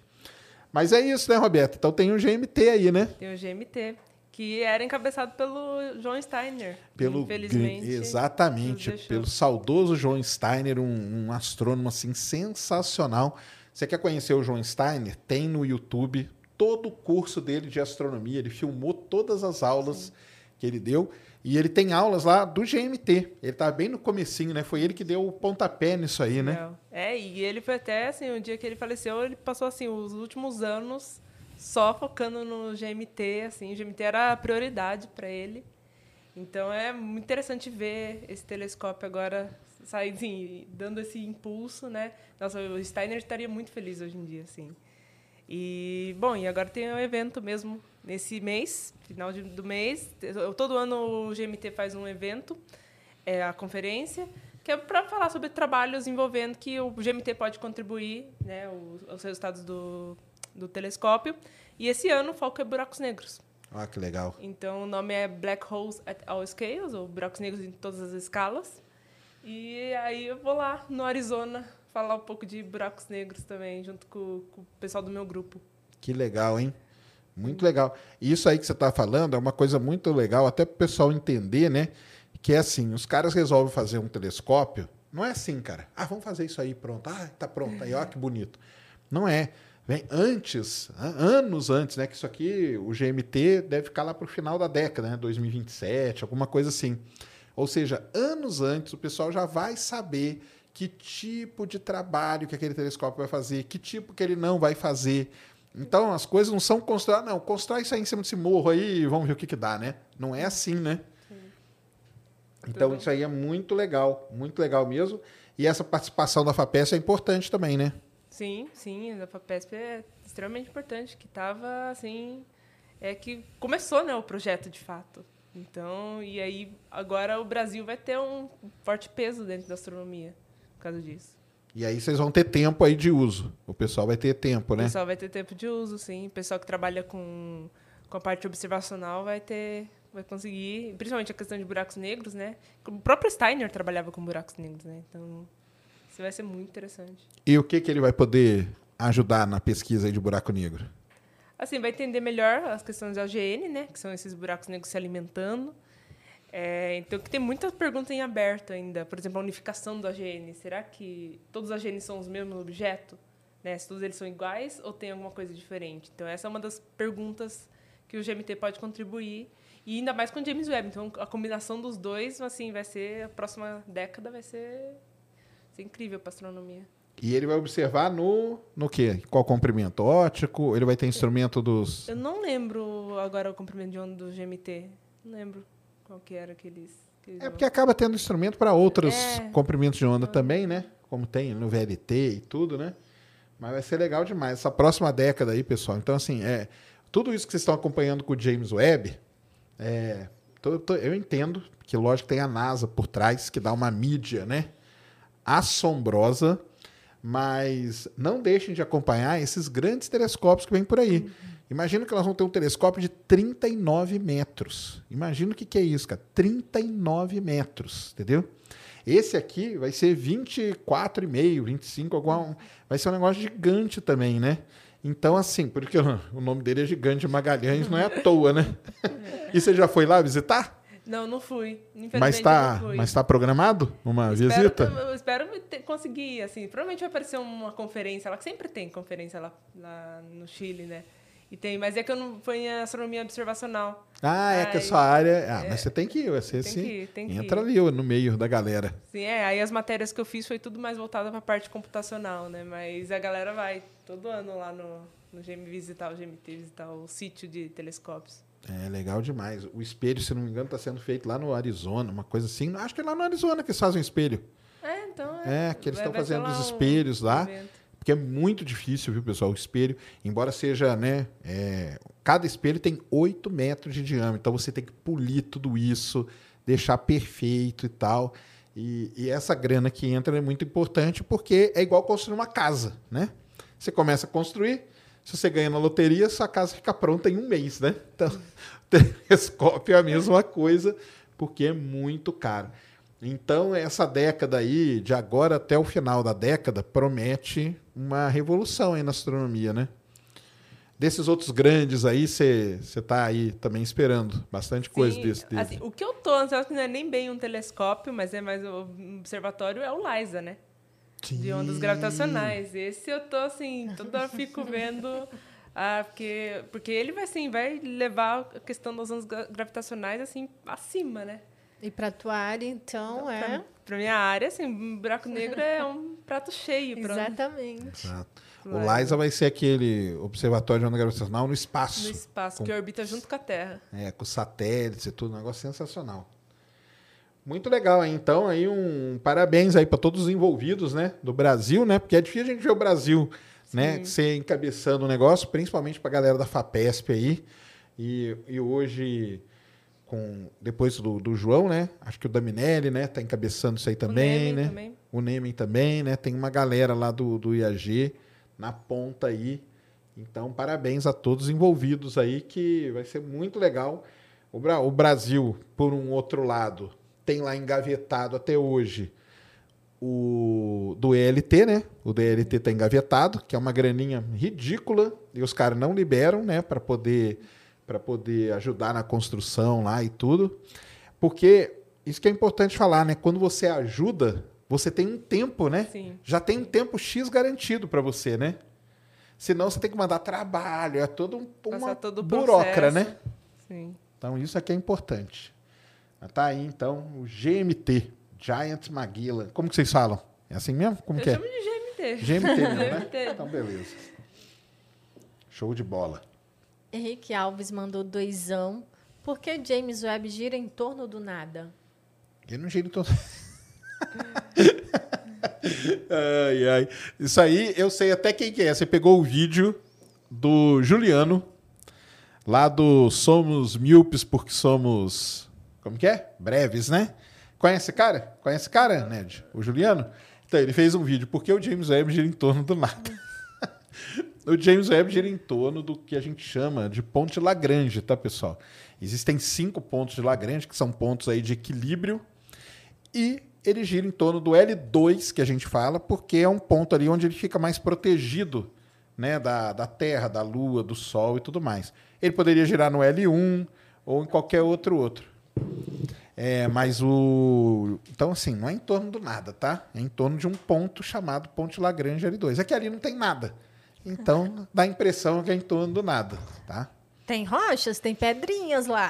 Tem, tanto que bateram no James Webb. Aliás, eles estão preocupados o ano que vem com a chuva de meteoros do Halley, que pode ah, bater vários ali. É, então. Mas, Que é o nada. Se tem pedrinha, tem alguma é, coisa então, lá. não é nada, tá vendo? O Rodrigo BR ele mandou cincão e ele perguntou: vocês acreditam que existem micro-organismos unicelulares tipo é, para, paramecium eucariontes no sistema solar ou apenas bactérias procariontes? Eu acho que sim, cara. Tá? Isso aí eu acredito muito, tá? Que ali naqueles oceanos ali de Europa, Encélado lá, deve ter uns bichinhos desse aí. Eu nunca vou esquecer na apresentação da NASA, quando os caras foram falar que tinham descoberto as fumarolas, que são aquelas fontes hidrotermais lá em Encélado, o cara da NASA colocou na apresentação dele um monte de camarãozinho em volta ali, entendeu? Só que camarãozinho já é um bicho assim altamente desenvolvido, tá? Agora esses micro-organismos aí, eu acredito totalmente. Ah, mas qual o problema de ter cama É. camarãozinho lá em Júpiter? Então, você vejam Europa Report, o filme que vocês vejam. Vejam esse filme. E você, Roberto, acredita que tenha micro-organismos assim? Unicelulares. Bactérias ou unicelulares aí pelo sistema solar? Ah, sim, sim. Eu, eu microorganismo, sim. tá Mas tem Vênus negócio de fosfina lá, assim, então imagina esses planetas, por exemplo, Europa mesmo. Que Europa. Encélado, Ganymedes, que também tem oceano. Então, todos esses aí eu acho que vai ter sim, tá? E o dia que descobrir também acho que vai ser uma revolução e um caos. Primeira coisa que eu acho que vai ser isso. Você acha? Eu acho. Caos total. Caos social. Primeira coisa vai ser essa. Eu acho que não, assim. Eu acho que vai. As religiões vão ficar malucas. Não com, com os micro-organismos, eu acho que para eles. Mas eles não vão ler essa parte de micro-organismo. Eles vão ler a parte de vida. Descobriu vida em Encélado. Pá, Porque acabou. todo mundo só vai divulgar Claro, descoberto vida fora da Terra. Eu já tenho o meu, meu título do meu vídeo já está pronto lá guardado. Só esperando o dia que divulgar. Você acha que eu vou falar que é micro-organismo? Vocês que lutem para assistir o Claro, vídeo é. todo e saber. Exatamente. É o, é o clique, é o clique. É o clique, ué. Tem que pôr sim. Nilson mandou cincão. Sou super fã do programa. Um abraço, Serjão e meninas. Minha dúvida é se vocês já viram algum biomédico trabalhando na astronomia. Cara, assim, na astronomia em si vai ser difícil, tá? Mas na astronáutica você vai encontrar vários, muitos até, tá? Porque o biomédico hoje, essa parte aí, né, essa parte de medicina dentro da astronáutica, ela é muito importante, muito mesmo, porque é o lance, né? É o que está impedindo a gente de, por exemplo, ir para Marte, é isso, cara. Como que o corpo humano vai reagir a uma viagem tão longa assim, na microgravidade. Isso aí é um pro- problemão. Então, assim, agora, na astronomia em si, a astronomia, acho que não tem, né? Não. Agora, na astronáutica, você vai encontrar muitos mesmo, tá?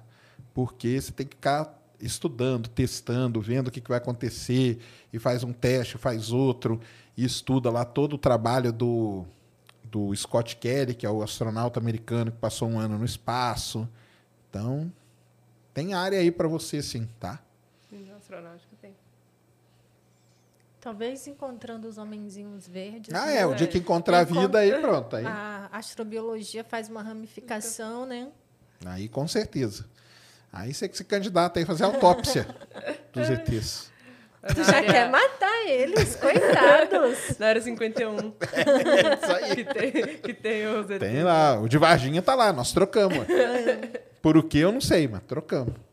Na Unicamp. Na Unicamp tem um lá escondido. É, Juan Henrique mandou dezão. Se o universo se expande mais rápido que a luz, existem estrelas que vão, entre aspas, sumir para nós enquanto o universo se expande? Sim, inclusive isso já acontece, é um limite físico pra gente. A gente não consegue enxergar um certo ponto, porque naquele ponto a velocidade já, passou, ultrapassou, assim, a expansão, a taxa de expansão ultrapassou a velocidade da luz, então é meio que como se fosse um rio, uma correnteza, e um peixe que a velocidade dele é muito menor do que a do rio. Ele nunca vai conseguir chegar até a borda.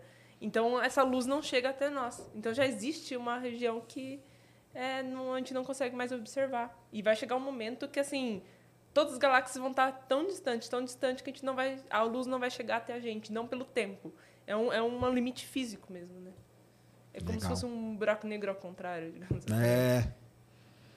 Por isso que tem a teoria do, do nascimento do universo é um buraco negro, né? É, do buraco negro em buraco branco. É isso aí. Alexander mandou dezão. Serjão e Roberta, eu queria a opinião de vocês sobre o filme Interestelar, em que o personagem principal entra em um buraco negro e envia uma mensagem. Mas eu não entendo como ele sai do buraco negro. Ele, ele sai com aqueles. Eles, né? Os Den, que eles falam. E eu, eu- no livro do Kip Thorne, ele descreve que seriam seres de quinta dimensão, que levariam eles de, ele de volta para a Terra. Então, assim, é uma coisa mais. criatividade. É, uma, essa parte aí do filme, cara, você tem que pensar o seguinte, né? É aquela pergunta, né? O que, que tem no buraco negro, né? Lá dentro. Tem a singularidade. E o que, que é? Pode ser qualquer coisa, né? Pode ser até a biblioteca lá, né? Onde ele empurra os livros e tudo mais, né? Já dando spoiler aí do filme para quem não viu, assista, que é um filmaço. Mas tem essa parte aí que quando ele entra ali, ele está no tal do hiperespaço, né? E aí ele consegue fazer toda essa comunicação e tudo. E o, o eles aí que tira ele de lá de dentro. É isso mesmo. Que colocou o buraco de minhoca. Colocou o buraco de minhoca e tudo. É isso aí. Tão pertinho, né? É porque é filme, né, galera? Então tem que ter um gancho com o filme, ali né? em Saturno. É. Só dá uma É. voltinha ali em Saturno. Ali do lado. E ninguém tinha visto antes. Fábio Castilho mandou 6,66. Opa, 666, The Number of the Beast. Boa, garoto. O Sol gira. Sim. Quantas horas dura um dia no Sol? Ah, isso aí do Sol é complicado, porque ele, ele não gira igualzinho, né? É, ele gira, cada parte gira de Cada parte gira de um jeito, cara. E, aliás, isso aí que é o grande problema de uma estrela, né? Que o campo magnético dela fica maluquíssimo, né? Por isso que o Sol tem aqueles monte de aqueles loops magnéticos e tudo, por conta disso. Então o Sol ele tem uma, uma rotação que é toda diferenciada na parte equatorial, nos polos e tudo, viu? Então é. Agora, o período de rotação do Sol, eu não sei não. Deixa eu ver aqui qual que é em média aqui. Eu acho que deve ter alguma coisa em média, tá? Mas eu não sei não. Mas é isso, né, que acontece com as estrelas, né? Sim, é, que é- e, mano, é muito interessante estudar campo magnético de estrela. Que é o melhor, melhor jeito de estudar campo magnético é a observação em estrela. Isso mesmo. Ah, então aqui, ó, em média dura 27 dias. Só que é diferente, porque, por exemplo, a região equatorial gira mais rápido, 24 dias. E as regiões polares mais devagar, 38 dias. Então é isso que a gente falou. Tem essa diferença que é o que bagunça tudo, tá? É, Gustavo Viana mandou cincão. As, as estrelas de Planck seriam a solução para a singularidade no interior dos buracos negros? Eu não sei o que é estrela de Planck, eu nunca vi. Você já viu? Nunca vi esse tal da estrela de Planck, viu? Isso aí. Porque tem estrela de Neo, estrela magnetar. Qual que era a outra que tinha? É, de Planck eu não sei, não. E tem aquelas bóson, né? É, estrela de Boson que tem, né? Que a gente sabe. Agora de Planck, Planck nunca ouvi. nunca ouvimos falar, cara. Guilherme Rebelo mandou dezão. Valeu. Boa noite, Serjão, Ned e Roberta. Roberta, você pode explicar como você gerou a simulação do comportamento de buracos negros? Bom, sim, sim, é, assim, a simulação tradicional em si, o que, é- o que, que a gente faz, né? A gente pega as equações de Einstein e aí manda o computador resolver com métodos computacionais, pode ser um método numérico, né? Só que isso demora muito. Então, o que eu fiz foi simplesmente pegar as- esses resultados que já os solucionadores devolvem e eu dava esses resultados, então, para um modelo de inteligência artificial, com- utilizando redes neurais convolucionais, e treinava para ele sempre prever o próximo passo. E eu, basicamente, foi assim que eu fui montando o modelo e criei a simulação, então, dessa. Então, você, assim, você dá um frame, o modelo gera o próximo passo, você pega esse passo, dá de novo para o modelo, gera o próximo passo e assim vai até fazer toda a simulação que você quer. Mas, assim, a, o, em geral, quando, como o modelo aprende, é utilizando resultados da equação de Einstein, Você vai re- retroalimentando o modelo. retroalimentando o Com, modelo. com o resultado, ele é usado para ir para o passo seguinte, né? O passo seguinte, aí vai fazendo esse, esse loop. E isso aí, a vantagem é a economia de tempo. Economia de tempo, sim. Que no, meu, no caso do meu trabalho foi 32 mil vezes mais rápido. 32 mil, caramba. Caramba. 32 mil. O tradicional demora quanto? Demoraria? Demorar, demoraria três dias e no, com a AI treinada demora 15 segundos. Caramba, então é, É, muito é um baita de um resultado. Saiu o artigo já, né? Tudo Saiu, direitinho, né? é, foi publicado em março Legal. e saiu. Tá. Agora eu tô tentando, tentando ir mais complexo ainda, sistemas mais complexos ainda com buracos negros. Mas, assim, pelo menos a primeira simulação de AI foi. tá lá, tá marcado o meu nomezinho. Legal. E falando, aproveitando aí que ele falou da IA, né? Que, que é uma área, que é a área da Roberta também, né? Que sua área é inteligência artificial, né? Sim. E saiu lá aquela notícia, coloca ali, ô Christian, do, da tal da IA consciente, né? Tu deu o nome? Tu batizou tua. Não Inteligência. batizei, não, Não. batizei. Porque- tem que batizar. Porque tu é tão fofinho, eu imaginei tu dando nome pra Sui eu e eu já imaginei Suíta. Então, eu é. pensei algo nesse sentido Acredita também. que tem uma SwiftNet por causa do telescópio Swift? Ah, sim, por causa do telescópio. E aí, e aí? e aí eles criaram um modelo de rede neural convolucional é, chamado SwiftNet. Aí chama, acho que é Taylor SwiftNet. Cara, aí tá vendo? Tem mais gente aí que. Eu achei que você tivesse batizado algo nesse sentido. É, eu, eu- a minha em si não tem nome, mas eu, te- eu tenho outro artigo com o Ivan que tem, que é Agnes. Que a gente chama de Agnes porque é AGN, né? Ah, Ah, sim, legal. entendi. Legal. É, tem que arrumar, não. Pega aí uma música da Taylor Swift e põe, ó. É. É, fica legal, ó. Põe uma música lá do B. O pessoal costuma fazer isso. Sim. Que aí não, não dá problema. Mas aí, falando na IA, assim, um medo, né, que a galera tem é o dia que a IA ganhar a famosa consciência, né? E aí nós estamos tudo ferrado, né? Porque aí vai dominar o mundo, né? Hoje ela Essa, já. essa da Roberta já vai Não, se essa aí chatear dela porque nós não- estamos. Não tem Porque não foi batizada? Como assim? Essa você tá ferrada, ela vai pra cima de você na, na- na- no primeiro momento.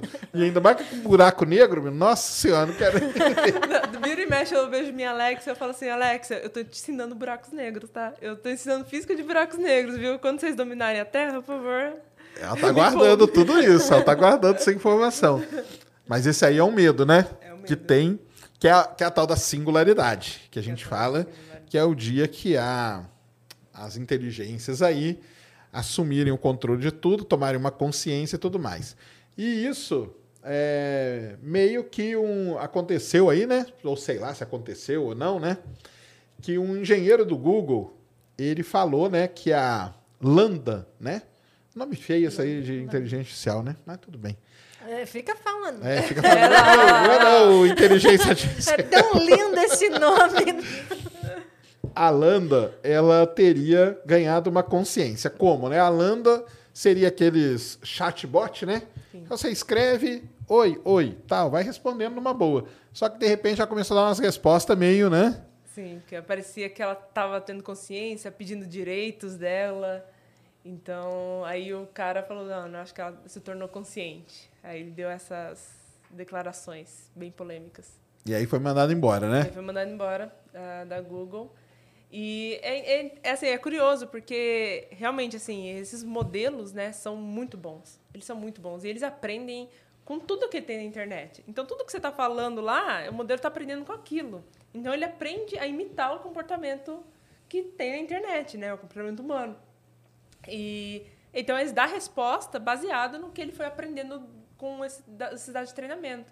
Para ter uma ideia, o, o GPT-3 ele foi treinado com 0,5% dos dados é toda a Wikipedia em inglês. Só, tipo, é só 0,5%. Imagina quantos dados isso não foi treinado. Então, assim, O ele... GPT-3 qual é? Aquele que você escreve e ele vai completando, é esse? É, é ah, é o que o, é o que o que, que não mostrou aqui pra gente. É, que você coloca um pouquinho de coisa e ele monta um parágrafo pra você, né? E tem o de imagem também, que é a versão, o DALI, que coloca e cria uma imagem. Isso aí é legal pra caramba, né? Sim, é Isso é legal demais. Que aí você escreve assim, Pikachu na, na lua, e vai lá e cria uma... Perfeito, assim. E, assim, então eles... É, é muito dado. Então aprende com muito dado. Aí ele começou a dar umas respostas que aprendeu, né? E aí o cara falou, ah, não, ganhou consciência porque tá pedindo direitos. E, bom, assim, a gente sabe o que está acontecendo por trás, né? Então, assim, a gente sabe que é, é matemática, é por álgebra linear ali co- acontecendo por trás. Aí muita gente fala, tá, mas consciência também pode ser matemática, porque é impulsos elétricos, é neurônios conversando, então você pode fitar uma função. E talvez sim, a gente não sabe o que é consciência, mas vai que. Só que, assim, imagine num espaço de função infinito, assim, a gente chutar uma função e dar certo, assim, qual é a probabilidade de dar certo assim, do nada? Então, assim, não, gente, não, não se tornou consciente, a gente sabe o que está acontecendo ali por trás. E se a gente barrar o certo aprendizado dela, ela não vai conseguir chegar àquelas respostas que ela tem, né? Entendi. E o que, que você acha desse lance das, das IAs se tornarem conscientes? Você acha que é possível em algum momento? Eu acho que a gente está muito, muito longe, assim, de, de uma AI consciente. Até tem uma, uma palestra muito interessante do Yoshua Bengio, que ele foi que levou o prêmio o Turing de 2019 2019, que para quem não sabe, o Turing de 2019, o Turing, o prêmio, o Turing é, é basicamente o Nobel da computação, né? E esse Yoshua Bengio, então ele é um dos vencedores do Turing. E eu vi uma palestra dele sensacional, que ele fala do porquê que a gente está muito longe de conseguir uma AI é, consciente. E aí, e para mim a palestra dele foi um momento assim, sabe quando a mente explode? Porque ele até deu um exemplo, né? Ele comparou com a própria consciência humana, o, o cérebro humano. E aí ele falou assim que o, a diferença é que a gente pensa assim que a, a, os computadores são muito lógicos. A gente pensa que eles são muito lógicos e a AI é muito lógica. Mas na verdade é o oposto. Eles têm eles têm pouca lógica, porque por exemplo, você dá vários vídeos de uma bola caindo, a AI vai aprender que uma bola, que se você soltar uma bola, a bola cai. Ela vai aprender isso porque ela vai observar um padrão. Só que ela tem muita dificuldade em encontrar física por trás dali, ela não cria lógica por trás dali. Então, esse está sendo o problema da AI. E, a, nossa, e essa palestra para mim assim, foi abriu minha mente assim, e, e assim a gente está muito longe. Ele mesmo falou, olha, acho que nos próximos 50 anos pode todo mundo ficar tranquilo que não vai ter inteligência artificial consciente. E assim, e é a mesma coisa que você acabou de falar do, dos ETs, né? E da vida. É, no, no, momento que alguém conseguir, isso aí vai ser notícia no mundo inteiro. Não vai ter esse negócio, ah, Google está escondendo. Não, vai ter, assim, vai ser notícia em todo lugar. Com certeza, né? Com certeza vai. Então, assim, vai acontecer. Só que vai demorar. É, ele deu 50 anos. Eu acho meio improvável de, de acontecer, mas. Até porque o que seria consciência, né? O que seria consciência? Já é complicado por a partir daí, né? Exatamente. E né, o que você falou é muito legal, né? Que a gente que mexe com, com esses algoritmos aí, né? A gente sabe que eles funcionam é por reconhecimento de padrão, né? Uhum. É reconhecimento de padrão. Mas é aquele negócio, né? é, o que está por trás, né? O que, que gera aquele padrão, eles não sabem, né? Mas eles sabem que existe aquele padrão. Então, qualquer coisa que quebra isso, aí ela fica maluca, né? Fica, é. Aí dá, dá, dá um chabu gigantesco em tudo. Mas é assim, eu também não sei, viu? Se... Tem uma galera aí que estuda esse negócio de singularidade a sério, né? Sim, tem gente que tá. Tem os institutos aí que. Tem instituto para isso, porque ela vai, vai se comunicando, uma comunica com a outra, tá tudo interligado. Sim, é, tem até aquela história do, do, do chatbot do Facebook, que começou a criar uma linguagem própria e aí tiveram que desligar e tem até uma é, que criou essa lenda urbana né de que ah, a AI criou uma linguagem própria que os humanos não entendiam. Só Mas, comunicar só entre ela. Só entre ela. Mas aí depois eu, eu, li o artigo e eles basicamente falam não a gente desligou porque chegou um momento que assim eles queriam uma AI que era de fazer compra e venda.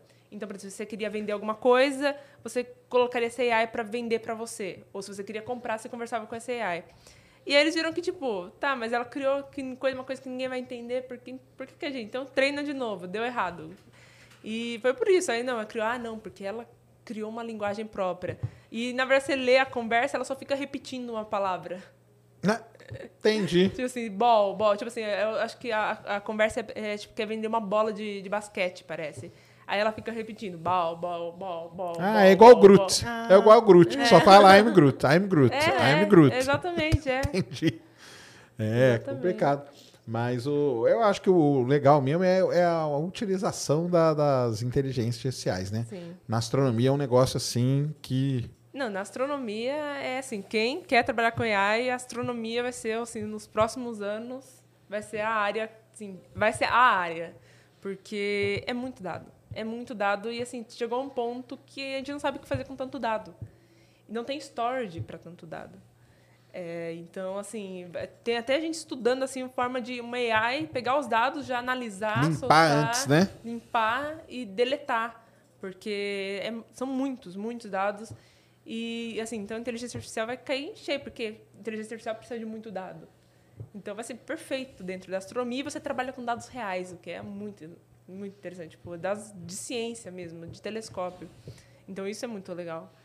Não, e com esse monte de telescópio, igual a gente já falou, né? O GMT, o Vera Rubin também, que vai vá, porque o Vera Rubin ele vai fazer varredura, né? Sim. Então ele vai varrer o céu inteiro em poucos dias. Então, imagina a quantidade de informação, porque ele vai, ele quer isso, o Vera Rubin, ele tem esse nome justamente para tentar estudar matéria escura. É. E é mapeando milhões e milhões e milhões de galáxias o tempo todo. Eu estava lendo aqui um pouquinho antes que aquele ASCAP, né, que fica lá na Austrália, ele bateu o recorde. Foram 300 milhões de galáxias em poucos minutos. Imagina a quantidade de dado que esses caras não geram. Tanto que eles tiveram que inaugurar agora um, um supercomputador na Austrália para poder lidar com essa quantidade de dado. E é o que eu falo mesmo, esse negócio de mexer com Big Data, né? Com IA, né? Esses modelos todos aí. Isso aí é coisa do presente, na verdade, né? Sim, é. E até esses dias eu vi no Twitter, né, um, é um cara que ele trabalha na Google e ele é astrônomo. E ele falou o quanto, assim, a questão dos Big Data na, na astronomia tá, assim, ajudou ele a, a conseguir o emprego que ele conseguiu. Porque você trabalha com muito dado, muito dado. E, assim, são dados muito pesados, eles têm que ficar passando um tempão tratando esses dados. É, ciência de dados, assim, o tempo Isso. inteiro. E então assim, inteligência artificial cai como uma luva ali. Inclusive a questão das galáxias mesmo. Eu tenho lá no IAG tem vários é, alunos que trabalham com calcular distância. Porque imagina você pegar essas 300 milhões de galáxias e calcular a distância de uma a uma na mão. Não dá, né? Não dá. Então, Aí você tem que passar um algoritmo que faz tudo isso automático para você, né? Sim. O próprio James Webb, com aquele espectrógrafo dele, agora que ele faz centenas de espectros de uma vez só. Então, como você vai fazer para analisar, né? É um negócio que. Então, aí você aí que está em dúvida o que fazer da sua vida, vá para essa área. Comece aprendendo a programar, né? sim. Aí hoje a gente tem o querido Python, né? Que ajuda muito nisso, né? Sim. Você programa em Python, né? Python, sim. Então Python. tem o Python, o Python ele tem uma rede muito boa de uma comunidade, né? Hum, Que sim. o pessoal troca informações e códigos, pedaços de código para lá e para cá, né? É, e é até interessante falar, porque muita gente pergunta assim, tá, mas como que eu começo a trabalhar com AI? Para qual, qual faculdade eu faço?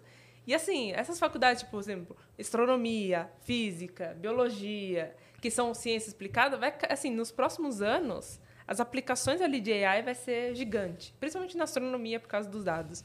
Então, assim, se você quer ir para a parte de AI, com certeza essas áreas assim vão estar é, vão ganhar muito assim nos próximos anos por causa disso. Eu mesma, tipo, eu peguei bem no finalzinho da minha graduação que começou essa, foi em 2016 que saiu o AlphaGo, né? Eu tava no meio da graduação. E, e aí ali começou, então assim, foi bem no, no na crescente do exponencial, sabe? E aí, e aí agora vejo assim, tipo, e eles estão assim necessitando de gente de AI que saiba aplicar os métodos, não só criar, mas aplicar, aplicar eles nos dados reais. Então é É, isso é que é legal.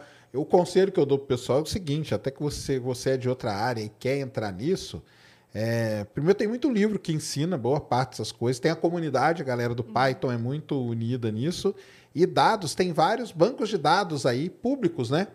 Então, o SDSS, que é de galáxia, tem a base de dados pública dele que você pode baixar. O, o Gaia, que tem lá dado pra caramba. O Gaia é 1 bi- 1,8 bilhão de estrelas. Com tudo, distância, cor, movimento, que você pode fazer um monte de coisa. Tem o Exoplanet Archive, que é da NASA, que é aberto também, que você baixa todos os dados. E, e a ideia para você é a seguinte, cara: você quer entrar nessa área, baixe esses dados, desenvolva alguma coisa, faça uma aplicação, leia algum artigo e tal, faça uma aplicação e crie seu perfil no LinkedIn. É sério. sim, sim, sim. Você cria seu perfil no LinkedIn, que é uma rede aí que pouca gente usa, por incrível que pareça. Lá no LinkedIn você cria tipo um portfólio. Fala assim, ó, faz bonitinho, entendeu? Ó, resolvi esse problema, peguei esses dados e tal, monta.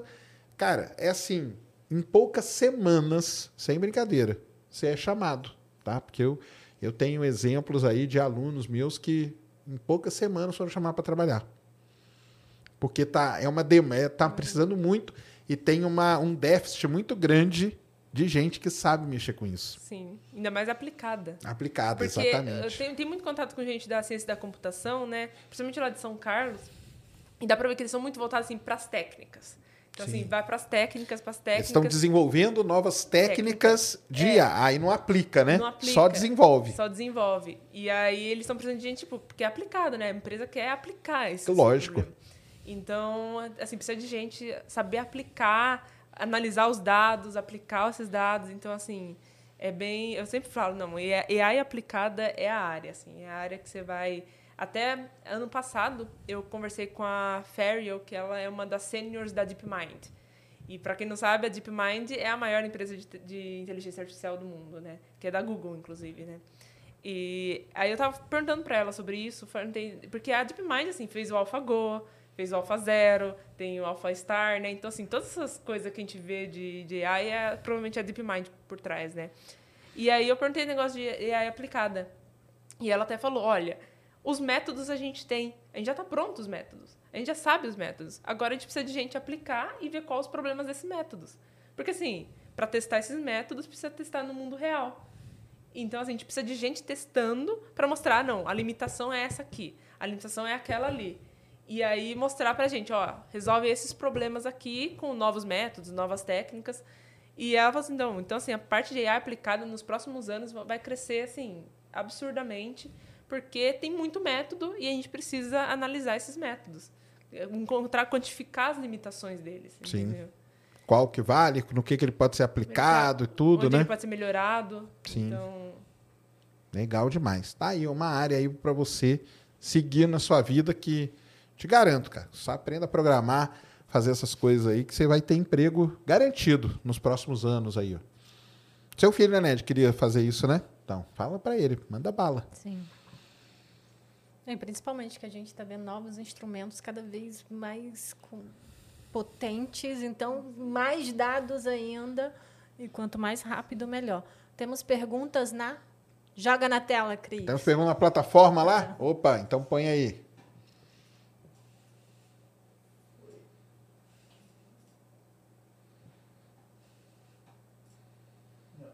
Grande Brunão. Salve, salve família do Ciência. Hobbs, você é demais. Já descobriram como se forma um buraco negro, certo? bom, os buracos negros estelares, sim, a gente já sabe que é um processo da morte das estrelas, mas supermassivos a gente não faz ideia de como eles estão. Isso aí que é a busca. Então não conseguimos imaginar o que tem dentro de um? Bom, é o que você falou, né? É, A a singularidade. singularidade. Pode ser qualquer coisa, Bruno. Até a biblioteca. Tipo, a fusão de um gás X com um gás Y dá nisso? Não, num buraco negro acho que não, né? Os buracos negros para os terraplanistas seriam. ai, ai, viu? Tá certo, tá certo. Ah, sacanearam o voo orbital do SN de novo? Não, cara, Starship, aliás, ontem, cara, ontem a SpaceX fez teste estático do Starship, teste estático do Booster 7 e lançou o Falcon 9. Então, deve estar por aí, em setembro deve acontecer, Brunão. Valeu demais, cara. Põe a outra ali, Christian. Zero. Zero, né? Deve ser. Existe a possibilidade de pequenos sistemas com anã- anãs marrons estarem tão próximos do Sol quanto Alpha Centauri? Assim, as, as nanas marrom quase não emitem luz, né? Então elas podem estar por aí e a gente nem sabe. Exatamente. O Luman 16 é uma descoberta recente, por exemplo. Ah, que é uma, acho que é uma anã marrom, né? Pelo amor de Sagan. Queremos a Hobbs e a Steph juntos nessa mesa para ontem. Ah, essa é a Stephanie, né? Stephanie. Mas a Stephanie, ela tá longe, de, né? Tá lá É. na Inglaterra ainda? Tá na Inglaterra, ela vem final do ano. Final do ano. Final do ano ela tá aí e aí ano- que vem ela defende o doutorado. Ah, mas ela vai defender aqui? Ela vai defender lá e Ah. aí ela vai voltar pra esperar o, o pós-doc, né?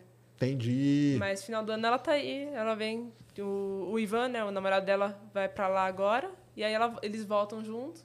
Então assim, no final do ano a Stephanie tá aí. Então aí, final do ano, a gente marca essa, esse encontro aí, viu, Zero? Valeu. Cara, a Ana Marrom é um grande mistério aí que tem, né? Que circunda aí a astronomia, que é um objeto que parece uma estrela, mas não tem fusão, e né, fica ali entre planeta e estrela, né? Que o pessoal fala. Agora, se tem alguma aí entre. O Sol pode até ter, né? Mas não vai mudar em nada a nossa vida, né? A Ana Marrom, tadinha, né? Fica ali. Agora, ela é importante para quem estuda aí formação de planeta, de sistema, porque ela é um. O pessoal fala que é o elo, né? O elo perdido entre planetas e estrelas. É o que o pessoal fala aí, tá? Tem mais uma. Tem mais uma? Cacaso, Ricardo.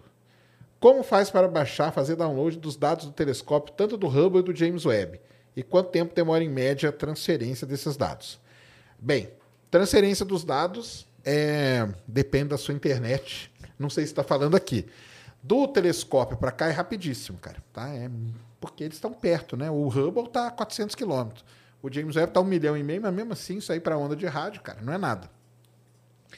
Onde que você baixa esses dados? Você escreve assim, ó. É, MAST, que é o Misiuski, né? É, Archive of Space Telescope. Entra aí, vamos ensinar para Eu já eu dei uma aula outro dia às três horas da manhã, tá? E, esperando um lançamento. Esperando um lançamento que não aconteceu, era três horas da manhã, tinha mil e poucas pessoas. Eu dei aula, mostrei como baixa, baixei os dados, abri os dados ainda, abrimos o dado de Júpiter lá e tudo do James Webb. Cara, escreve aí, é, é ma, escreve assim, ó, MAST, M-A-S-T, não, M-A-S-T. MAST é James Webb. Deixa eu ver se vai aparecer. James Webb, vai lá. Ah, é, esse é exatamente esse aí. Então, esse aí é o Mizuski. Por que Mizuski? Porque essa é a, a Miziuska, Mikulski, desculpa. A Mikulski, para quem não sabe, é a Bárbara Mikulski, senadora dos Estados Unidos, que salvou o Hubble. Foi ela que, quando o Hubble deu problema, ela brigou no Congresso para fazer a missão de serviço, irem lá e colocarem o óculos né, no Hubble. Então, é aí que é os dados. E aí, você entra aonde? Ih, agora vai saber onde que, nessa página aí, cara. Tem Desce que, aí. Tem que ir fuçando, né, Sérgio? É, tem que ir fuçando. Tem, não, aqui é só dos instrumentos. Sobe aqui, cara. Vem aqui em menu. Que acho que vai ter um lugar aqui, vai ter os. Data. Mi, é, missions e data. Essa aí mesmo. Aí, ó, pronto. Aí vai ali em James Webb. Estão todos aqui, ó, tá? Ah, é Search Tools. Vai ali, ó. Search Tools. Boa. Aí, ó. Master Portal. Entra aí, ó. Então aí, ó, esse é o portal dos telescópios, todo, não é só do James Webb, viu, galera? É todo o telescópio espacial, tanto que é Mikulski Space Telescope Archive. Então aí tá o Hubble, aí tá o James Webb, aí tá o Kepler, tá? Todos os dados estão aí. Olha aí que maravilha. Boa. Então entrou aí, né? Então, beleza. Aí aqui tem umas manhas que você tem que fazer, ó. Vai lá, o Christian, clica ali em Advanced Search. Desce Aí, aí, pronto. Vou dar a mãe, hein? Vou dar a moral para vocês, hein, galera? Ó. Então você vai sair nessa página aqui. Caramba, o que, que eu vou fazer aqui, cara? O que, que eu clico, né? Tô uma loucura, cara. É, assim, a interface é horrível, né? Mas é fazer o quê? Baixa aqui, cara. O importante é o resultado final. O importante é, é, o resultado. Então aqui, ó, ó, sobe. Ó, aqui tem todas as missões, tá vendo? Ó, TESS, K2, Hubble, Kepler. Aí você vai falar, ué, Sérgio, cadê o James Webb? Você vai entrar aqui, ó, entra aqui e escreve JWST. Isso, J, J, vai lá. JWST. Pronto, agora calma. Tá, tá, tá procurando lá, ó. Tá vendo? Aí ele tá rodando e tá procurando quantos registros ele vai encontrar do James Webb. Vou ensinar, hein? Eu vou dar essa aula aqui para vocês, hein? De graça hoje, hein? Spoiler. É, de como que é, pega o dado do, do, do, do James Webb. Se você quiser do Hubble, você vem aqui clica no Hubble. Só que do Hubble, ó, 965 mil dados, tá vendo? É o que a gente fala, né? Muito dado. É dado pra caramba. Caramba, cara, não achou... Acho que ele tá carregando tudo, né? Não, mas o James Webb tem, não tem tanto assim tem ainda, pouquinho não. ainda. Ah, ele vai colocar aí hoje. E vai aparecer ali o número de registros encontrados. Ah, mas será que a internet tá ruim, cara? Não, né? É, tá com um temporal aí. Desce aqui, desce, vai, continua descendo aqui. Desce mais, desce mais, mais, mais. Ah, tá. Vai aqui, ó. Aqui ele não vai encontrar. Coloca ali, ó, em vez de. Coloca ali, ó, em vez de 1880, porque aí tá o ano, né? Então coloca aí 2022 Aí, como que era? Mês, então coloca aí 8, mês 8 mesmo.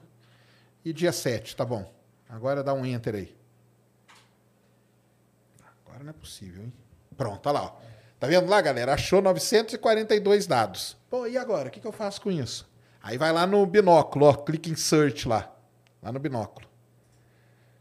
Beleza. Pronto. Entramos na base de dados do James Webb. Olha aí que maravilha. Lembrando que tudo que tiver com cadeado, você não pode mexer. O dado com cadeado é o dado que ele vai primeiro para o pesquisador daquele projeto. Então, não pode mexer no dado com cadeado. Mas desce aqui, vamos ver se tem algum aberto aqui. Nesse período aí, nesse dia. Não, tudo cadeado, pode ir. James Webb. Aí, ó, tem uns aí abertos, tá vendo? Então agora vai ali do lado. Desce aí. Desce, desce, desce. Ó, tá aqui, ó. Ah, não, aqui são os filtros. Pode descer mais. Tá aqui, ó. Esses aí, ó, são os objetos que o James Webb observou nesse período. Então aquele Chumas, não sei o quê, se não me engano, aquilo ali é um aglomerado de galáxias, tá? Unknown é. Ah, não, não preciso nem dizer, né? Tá um nome ali. Se eles não sabem, você acha que eu vou saber? então tem uns nomes ali. E aí, quando você clica, clica só no primeiro ali, cara. Pronto, ele filtrou aqui para você, ó, tá vendo? Ó, que bom. Todos os dados aqui são abertos, todos do James Webb. Pega a barrinha aqui, cara, anda aqui pro lado pra gente mostrar um negócio. Aí aqui é o instrumento que ele usou para fazer e aqui é o filtro que foi usado. Então, quando você vê NIRIS e NIRIS SPEC, esquece, porque é só espectro. Não vai ver nada. Agora desce aqui. NIRIS, NIRIS. Ah, aqui não vai ter. Pode descer mais. Vamos ver se tem alguma NIRCAN, alguma coisa. Bem, tudo bem. Não tem nenhum de imagem, mas não tem problema não, porque ali vai aparecer o NIRCAN ou MIRI. Agora vou. Como que eu baixo o dado? Clica no disquetinho. Clica no disquete aí. Pronto, ele vai baixar o dado, ó. Baixou já. Agora abre esse zip aqui, só para mostrar como que é o dado para a galera. Tá? Essa é a parte divertida. é. Então tá aí, ó. Tá aí o dado. Entra aí nessa pastinha. Entra nessa aí, JWST. Entra aí no. Qualquer um dos dois aí. Entra no. Deixa eu ver no cima. Tá, ah, expande ali, cara, o nome ali. Boa. Então pronto. Quando você chegar aqui, você vai ver um arquivo que é .fits. Isso é um arquivo de imagem. Aí é o seguinte, você vai ter que baixar um software para ler esse arquivo, porque eu acho que Photoshop, essas coisas não leem. Então, existe um software gratuito, olha que maravilha, cara, que vai resolver o seu problema. Ele chama, vai lá no Google. Então, entenderam até aqui? Então, show. Senão o Brunão faz um corte aí da aula do James Webb, Brunão. O, o software chama SAO, escreve aí, cara, pra galera. SAO 9 Image. Aí, DS9. Esse mesmo, esse aí, ó. Clica nesse software aí. Então tá aqui, ó. Esse aqui é um software gratuito que ele abre aquele arquivo .fits. Então, o que, que você vai fazer? Você vai fazer todo aquele caminho, baixa aquele arquivinho, abre aí no seu computador, instala esse software aqui, gratuito, ó, tá vendo? visualização para dados astronômicos. E aí você joga o dado aqui dentro. E aí, cara, você vai se divertir para o resto da vida. Tá? Porque eu fiz lá, e no dia seguinte, os caras, nossa, cara, você acabou com a minha vida. Agora eu não paro de ficar baixando o dado do James Webb.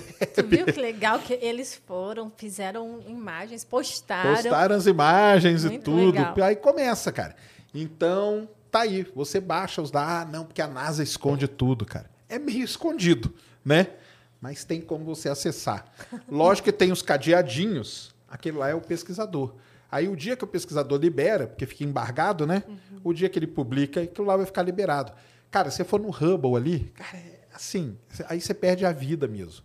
Porque aí você pode pegar a galáxia de Andrômeda, galáxia, aí você pode pôr os nomes ali, você vai procurando. O James Webb, por enquanto, ainda não tem tanto, mas tem muito. Tá? Então, o que, que é o metaverso depois que você se vicia nisso aí? Né? Não, não é nada, você vai querer ficar aí dentro o dia inteiro, tá? E baixando e tudo. Então, é assim que você acessa os dados do nosso queridíssimo James Webb. Se você voltar ali naquela data, você pode ir procurando. Tem, ele já observou Júpiter, Ganymedes, Io. Tem todos os dados ali, você pode abrir. Os de cadeadinho não dá ainda, mas os que estão liberados estão aí. Beleza? Era isso que ele perguntou? Não sei, mas ficou aí, ó, a aula do, de como acessar um dado do James Webb. E aí, cara, você pega a imagem, vai lá, aprende um algoritmo, né? Sim. Aprende a programar e processa. Então, faça tudo isso. Ele não fala que astrônomo esconde as coisas, não. Astrônomo gosta de falar tudo, de mostrar tudo. Astrônomo não aguenta. Exatamente. Aí fechou, gente. As mensagens. Beleza. Beleza. É, Wagner Ribeiro mandou cincão. Boa noite, Ned, Roberta e Serjão. A Steph Stephenson 218 está localizada aqui na Via Láctea? Não tem nenhum conteúdo falando sobre isso aqui no YouTube. Não, cara. Não, Não mesmo. assiste, não. Então, você não assiste. Eu vou desafiar você agora. Entre aí e escreva Stephenson 218, a maior estrela. Você vai ver meu vídeo. Eu fiz um vídeo explicando ela e esse lance de maior estrela e coisa e tal. Então tem meu vídeo sim, você que não está seguindo o Space Today. Então vai lá. E aproveitando o gancho de maior, né? Que o pessoal gosta. É, isso aí é o, ganchos, é, né? um, é o gancho. Aproveitando esse gancho, é, você sabe qual é o maior buraco negro? Todo mundo vai responder aí. Responda aí no chat agora. Você sabe qual é o maior buraco negro? O pessoal vai escrever aí, ó. Tem certeza. O que, que eles vão escrever? Espera. Escreva aí. Escreva. Vou dar 10 segundos. É que dá um delayzinho. É. A aula hoje tá. Escreva aí qual é o maior buraco negro do universo. Vamos ver se vocês sabem. Vamos, escreve. Acorda aí, você aí, João, que tá na primeira fileira aí, ó, tá dormindo. Escreveram alguma coisa? Gustavo escreveu M87. Não, o M87 é pequeno, É, cara. pequenininho. Vamos ver se alguém. Já começou a aparecer? Apareceu Gênesis qual? 11, Não, Gênesis 11 é a estrela, é a galáxia distante. Tom 18. Tom 18. Muito Tom bem. 18. Vocês devem ver muitas postagens por aí, porque o pessoal adora, né? Tom 18, o maior buraco negro do universo.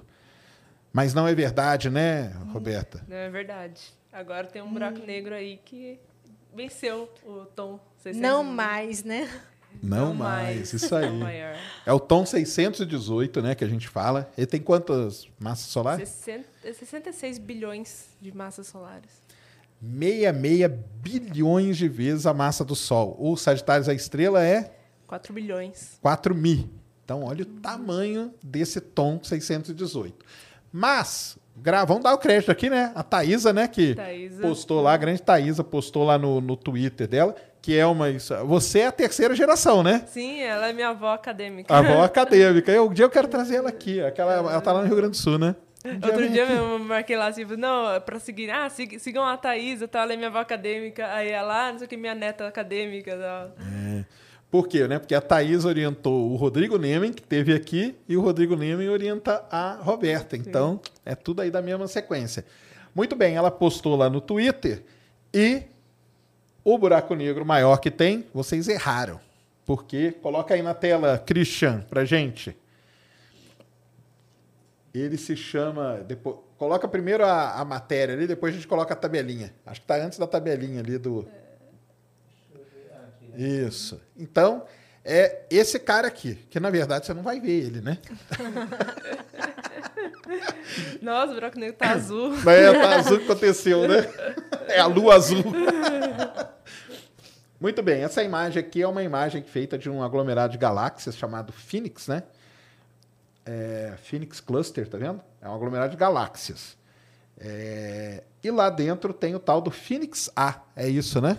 Phoenix A, sim. E aí, se você descer aqui, ó, desce aqui, ó, só pra gente mostrar, depois a gente vai mostrar um negócio ali. O Phoenix A, que está escrevendo aqui, está explicando ele todo, bonitinho e tal. Ele tem nada mais, nada menos do que. Volta aqui, cadê onde que está aqui? a- Ali, ó. Ali, ó.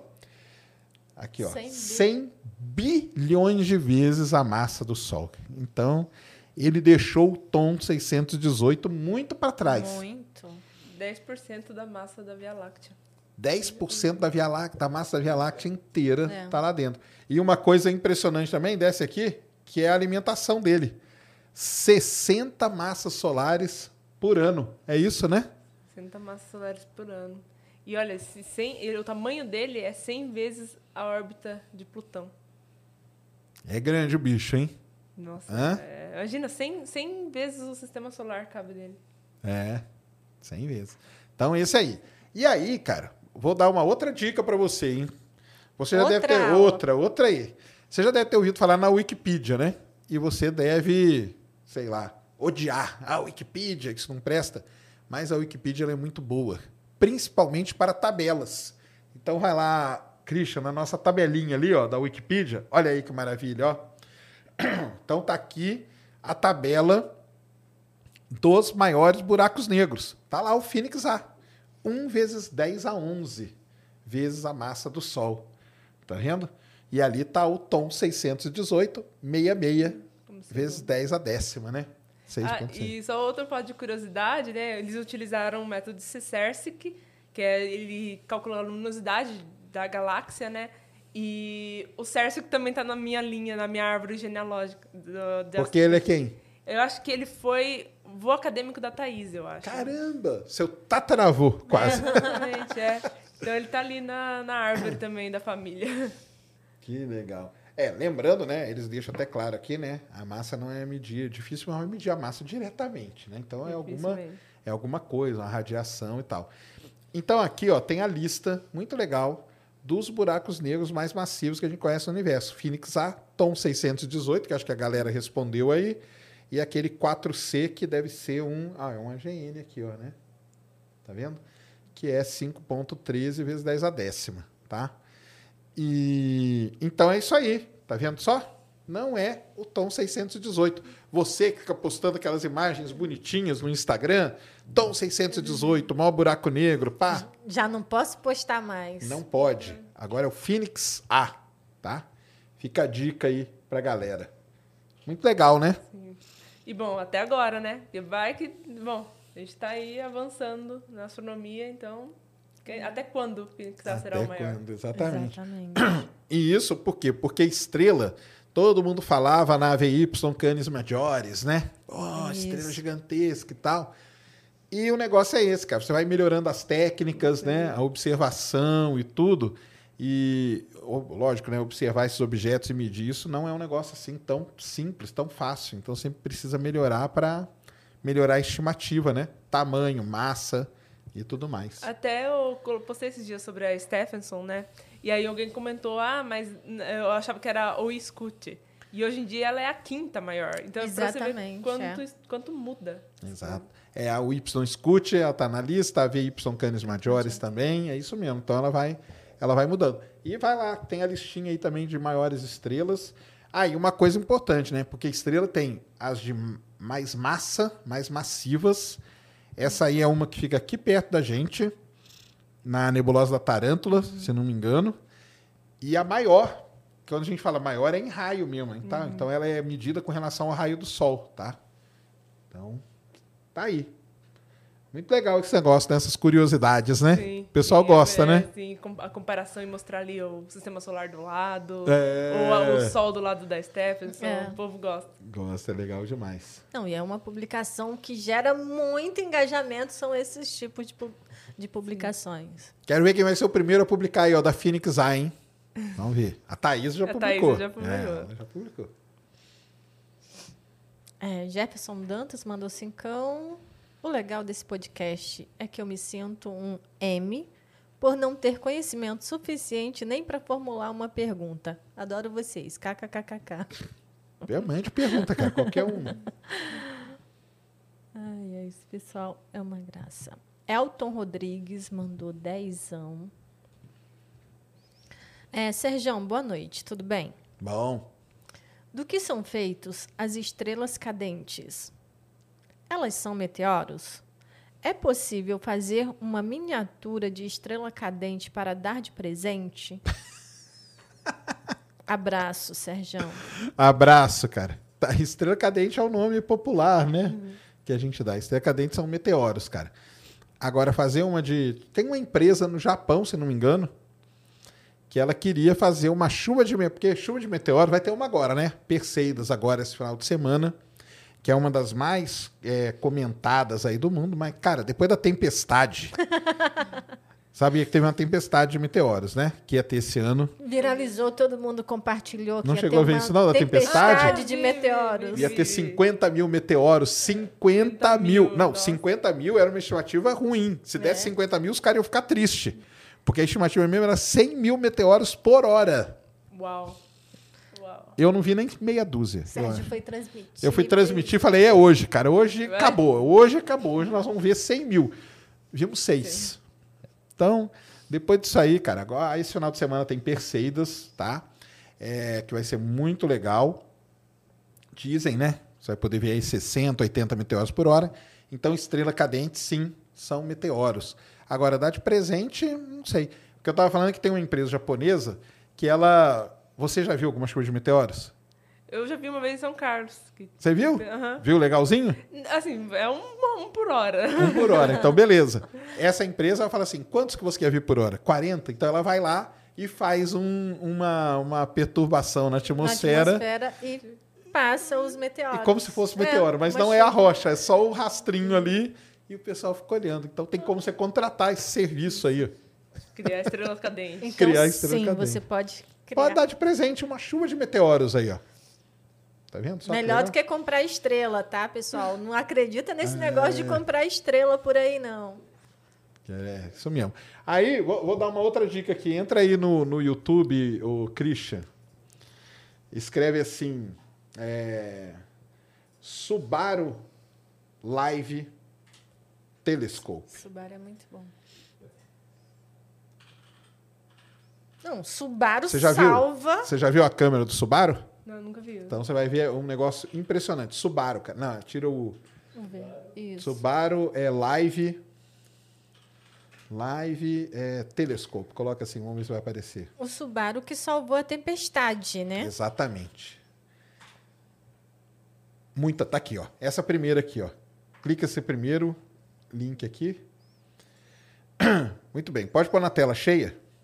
Isso aqui é uma câmera ao vivo lá no topo do Mauna Kea, no Havaí, onde estão os grandes telescópios. O Subaru, se não me engano, é essa cúpula aqui, ó. Essas duas primeiras aqui são do, do Keck. É o Keck 1 e o Keck 2. Lo- Ah, por que, que tá esse horário? Porque lá agora é 4 horas da tarde. Por quê? Porque a Terra é redonda, né? E isso aqui é no Havaí, tá, galera? Mas, ô Christian, vem aqui na barrinha de tempo dele. Vai andando aqui, vamos pegar uma imagem dele de noite, só pra galera ver aqui. Volta, volta. Não, vem pra frente aqui que acho que vai. Não, aí tá, tá meio de. Tá amanhecendo. Aí, pronto. Clica aí. Olha. Olha a imagem dos caras. Isso aqui é a câmera. Ó, Orion aqui, ó, o cinturão de Orion. Agora você vai perder a sua vida, cara. Porque daqui a pouco deve aparecer um meteoro, porque toda hora tem meteoro Tem, aqui nessa imagem deles. É a imagem sensacional. Isso aqui é a câmera, ela fica 24 horas ligada. Então, Vocês viram ali de dia, nós voltamos, agora está de noite. Olha o céu que os caras têm lá no Havaí, né? Aí também é. Olha lá. Ali, lá, Viu? meteoro riscando o Viu o céu. meteoro aqui? Lindo! E aí, você acabou sua vida. Simplesmente acabou a sua vida. Tá, Coloca galera? uma música e fica assistindo. Você fica vendo isso aqui, aí você começa a ver um risca pra cá, Não, outro risca pra lá. É que a gente fica animado, porque nesse negócio da tempestade de meteoro, a gente falou com várias pessoas que iam estar com o telescópio lá, lá, lá. Nenhum lugar. E aí, toda vez que passava, caramba, é uma animação de estar assistindo aí, foi muito legal. Sim. Eu quero ver se eu transmito a Perseidas, eu vou usar essa câmera aqui. Mesmo que ela não esteja apontada pro radiante, Olha lá. mas, cara, Olha é, não, é, Só foi três, É né? toda. Três em, em quê? É. Dois minutos. É. Tá vendo? Então, tá aqui, galera, para você acabar com a sua vida. Agora vai acabar a sua produtividade, tá? Começa processando os dados do Começa dele. processando depois aqui. Tem uma vantagem muito grande.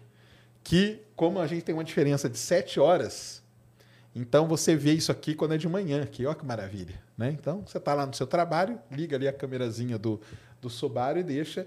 e você vai ver muito meteoro. Satélite passa toda hora, estação espacial e tudo. E tem uma coisa muito legal, diminui aqui agora, Christian, vou mostrar para a galera.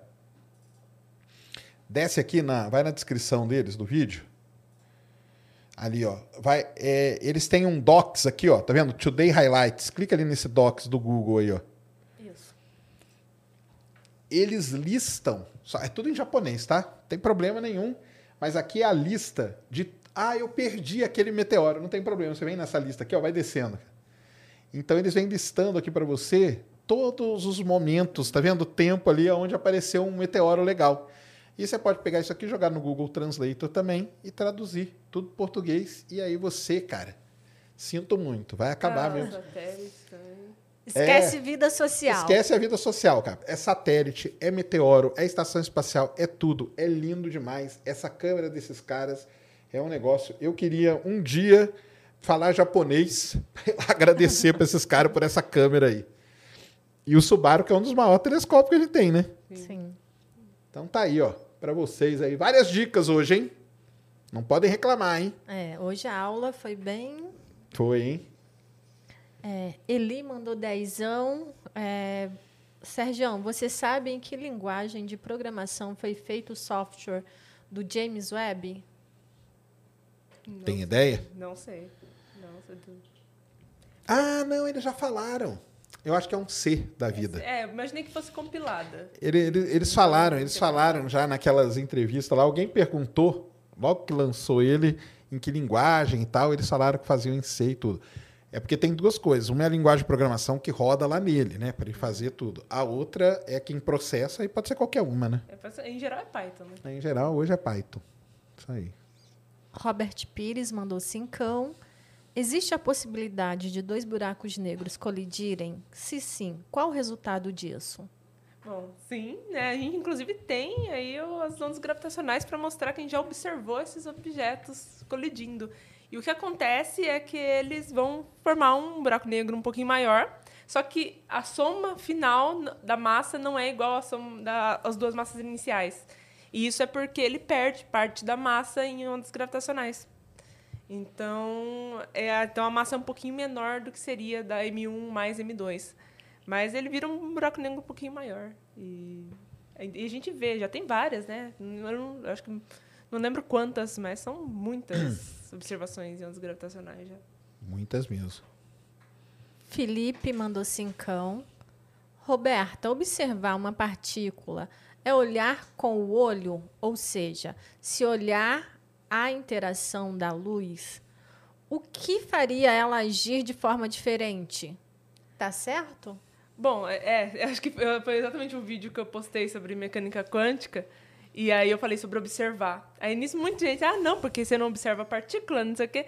Mas é, quando fala observar, não é você lá com o olho, a olho nu, ficar observando a partícula, você nem consegue. É justamente essa interação do fóton que modifica o como a partícula vai se comportar.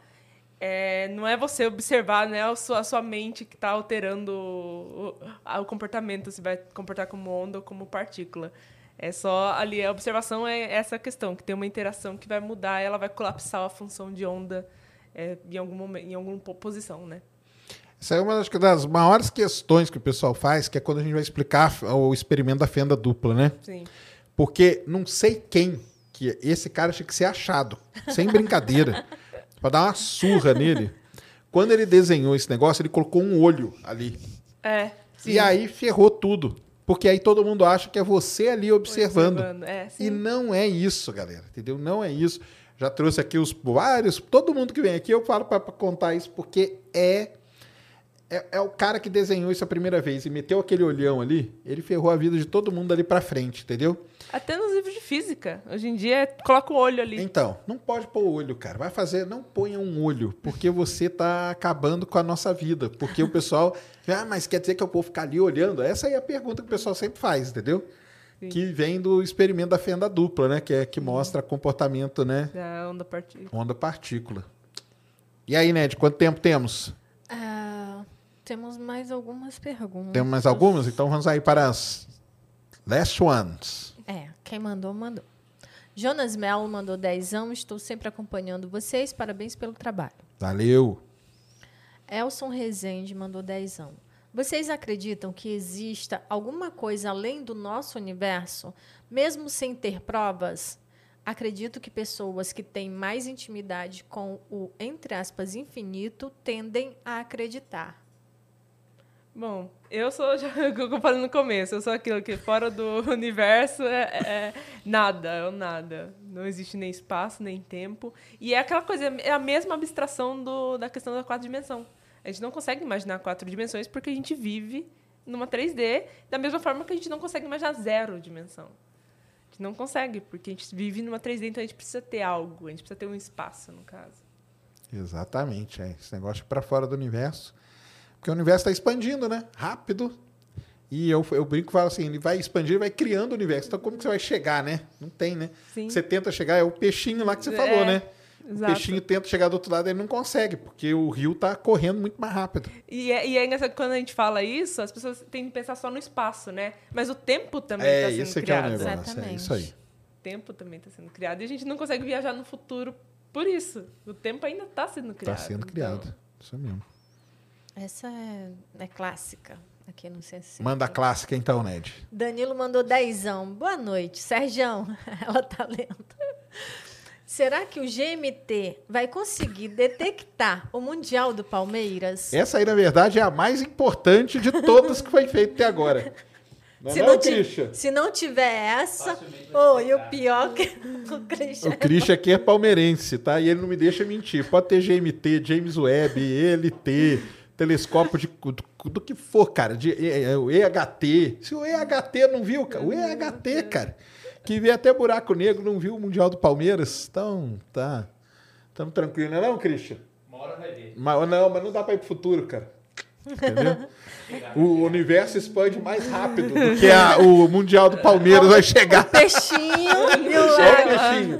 O Palmeiras é o peixinho e o Mundial do Palmeiras é o Rio, ó, tá vendo? Aqui, deixa eu ir para as últimas.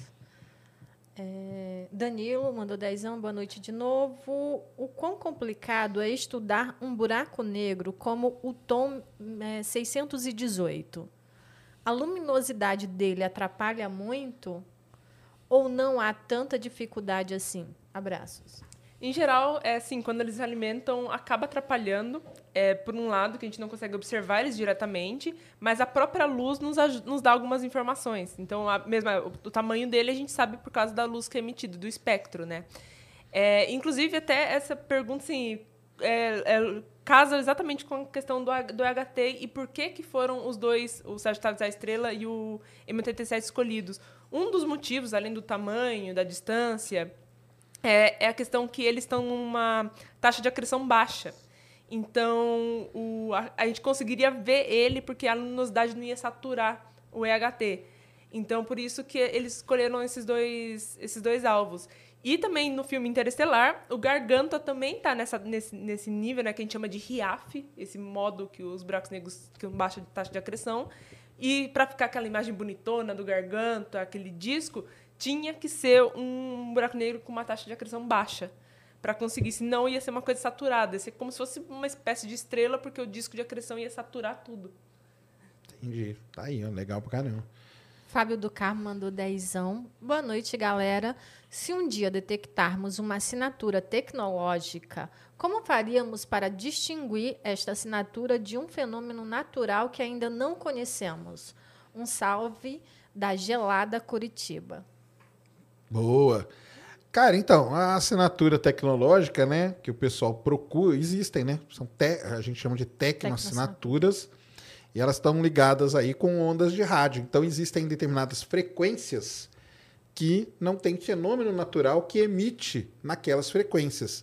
Por isso que quando o- os radiotelescópios aí eles procuram algum tipo de vida e tal, eles procuram em determinadas frequências. Então eles não acham, eles não veem né, pulsar, nada disso aí emitindo onda de rádio, porque esses objetos emitem em uma frequência totalmente diferente, que não é a frequência que a gente imagina que possa haver uma comunicação, né? Porque também pode não ser, mas é por isso. Então, é uma frequência específica lá. Esses projetos 7, tudo, eles têm lá no, no, Ah, não, a gente procura na frequência entre tal e tal, porque é aí que eles se comunicam, né? Será, né? O famoso sinal WOW. É, É. o famoso sinal UOL, e aí vai. Rodrigo Gama mandou cincão. Su- Os, su- os supermassivos não poderiam ser buracos negros que, entre aspas, engoliram no início do universo suas galáxias? Bom, é, assim, as galáxias. É, o universo, ele passou por uma era das trevas, né? Que não tinha nada formado, não tinha estrela, não tinha galáxia. E o que a gente consegue ver é uma, é uma, é uma época, né, principalmente com o James Webb, muito próxima do, do fim dessa era das trevas, né? Então não daria tempo desses buracos negros engolirem as próprias galáxias. Talvez engolissem outros buracos negros e outras estrelas, né? Mas agora, a própria galáxia em si, a não ser que fosse tipo um aglomerado de estrelinhas ali, e aí ele foi lá e se alimentou daquelas estrelas. Isso pode ser, inclusive, é uma da- das ideias, né? Mas agora engolir uma galáxia como a Via Láctea, por exemplo, não, não aconteceria. Até porque ele não tem poder gravitacional suficiente para isso. Lembre sempre, né, cara? O buraco negro não é um ralo, né? Não é um ralo. Isso tem, tem que pôr na cabeça. A galera acha que é. É que na- é, acaba tendo aquela noção de que ele suga, na verdade, ele não suga nada, né? É, as coisas que caem ali. É. É, e, e aí, não, e outra coisa assim, todo mundo acha que ah, porque a galáxia orbita o buraco negro. É tipo assim, não é que aí é- dá a impressão de que ele tá lá em, é, que nem o Sol, né? O Sol afeta gravitacionalmente a Terra, os planetas, então tá orbitando em torno do Sol. Mas não, o buraco negro ele não faz isso. Ele tá ali no centro e ele afeta, claro, uma região ali ao redor dele, mas por exemplo, o Sol, por exemplo, não afeta. Porque está muito distante. O poder gravitacional do buraco negro não chega até aqui. Sabe? Chega muito pouco, assim, insignificante. Acontece que ele está ali no centro. E a galáxia foi formada. Então a gente não sabe se a galáxia foi formada primeiro ou o buraco negro foi jogado ali para o centro.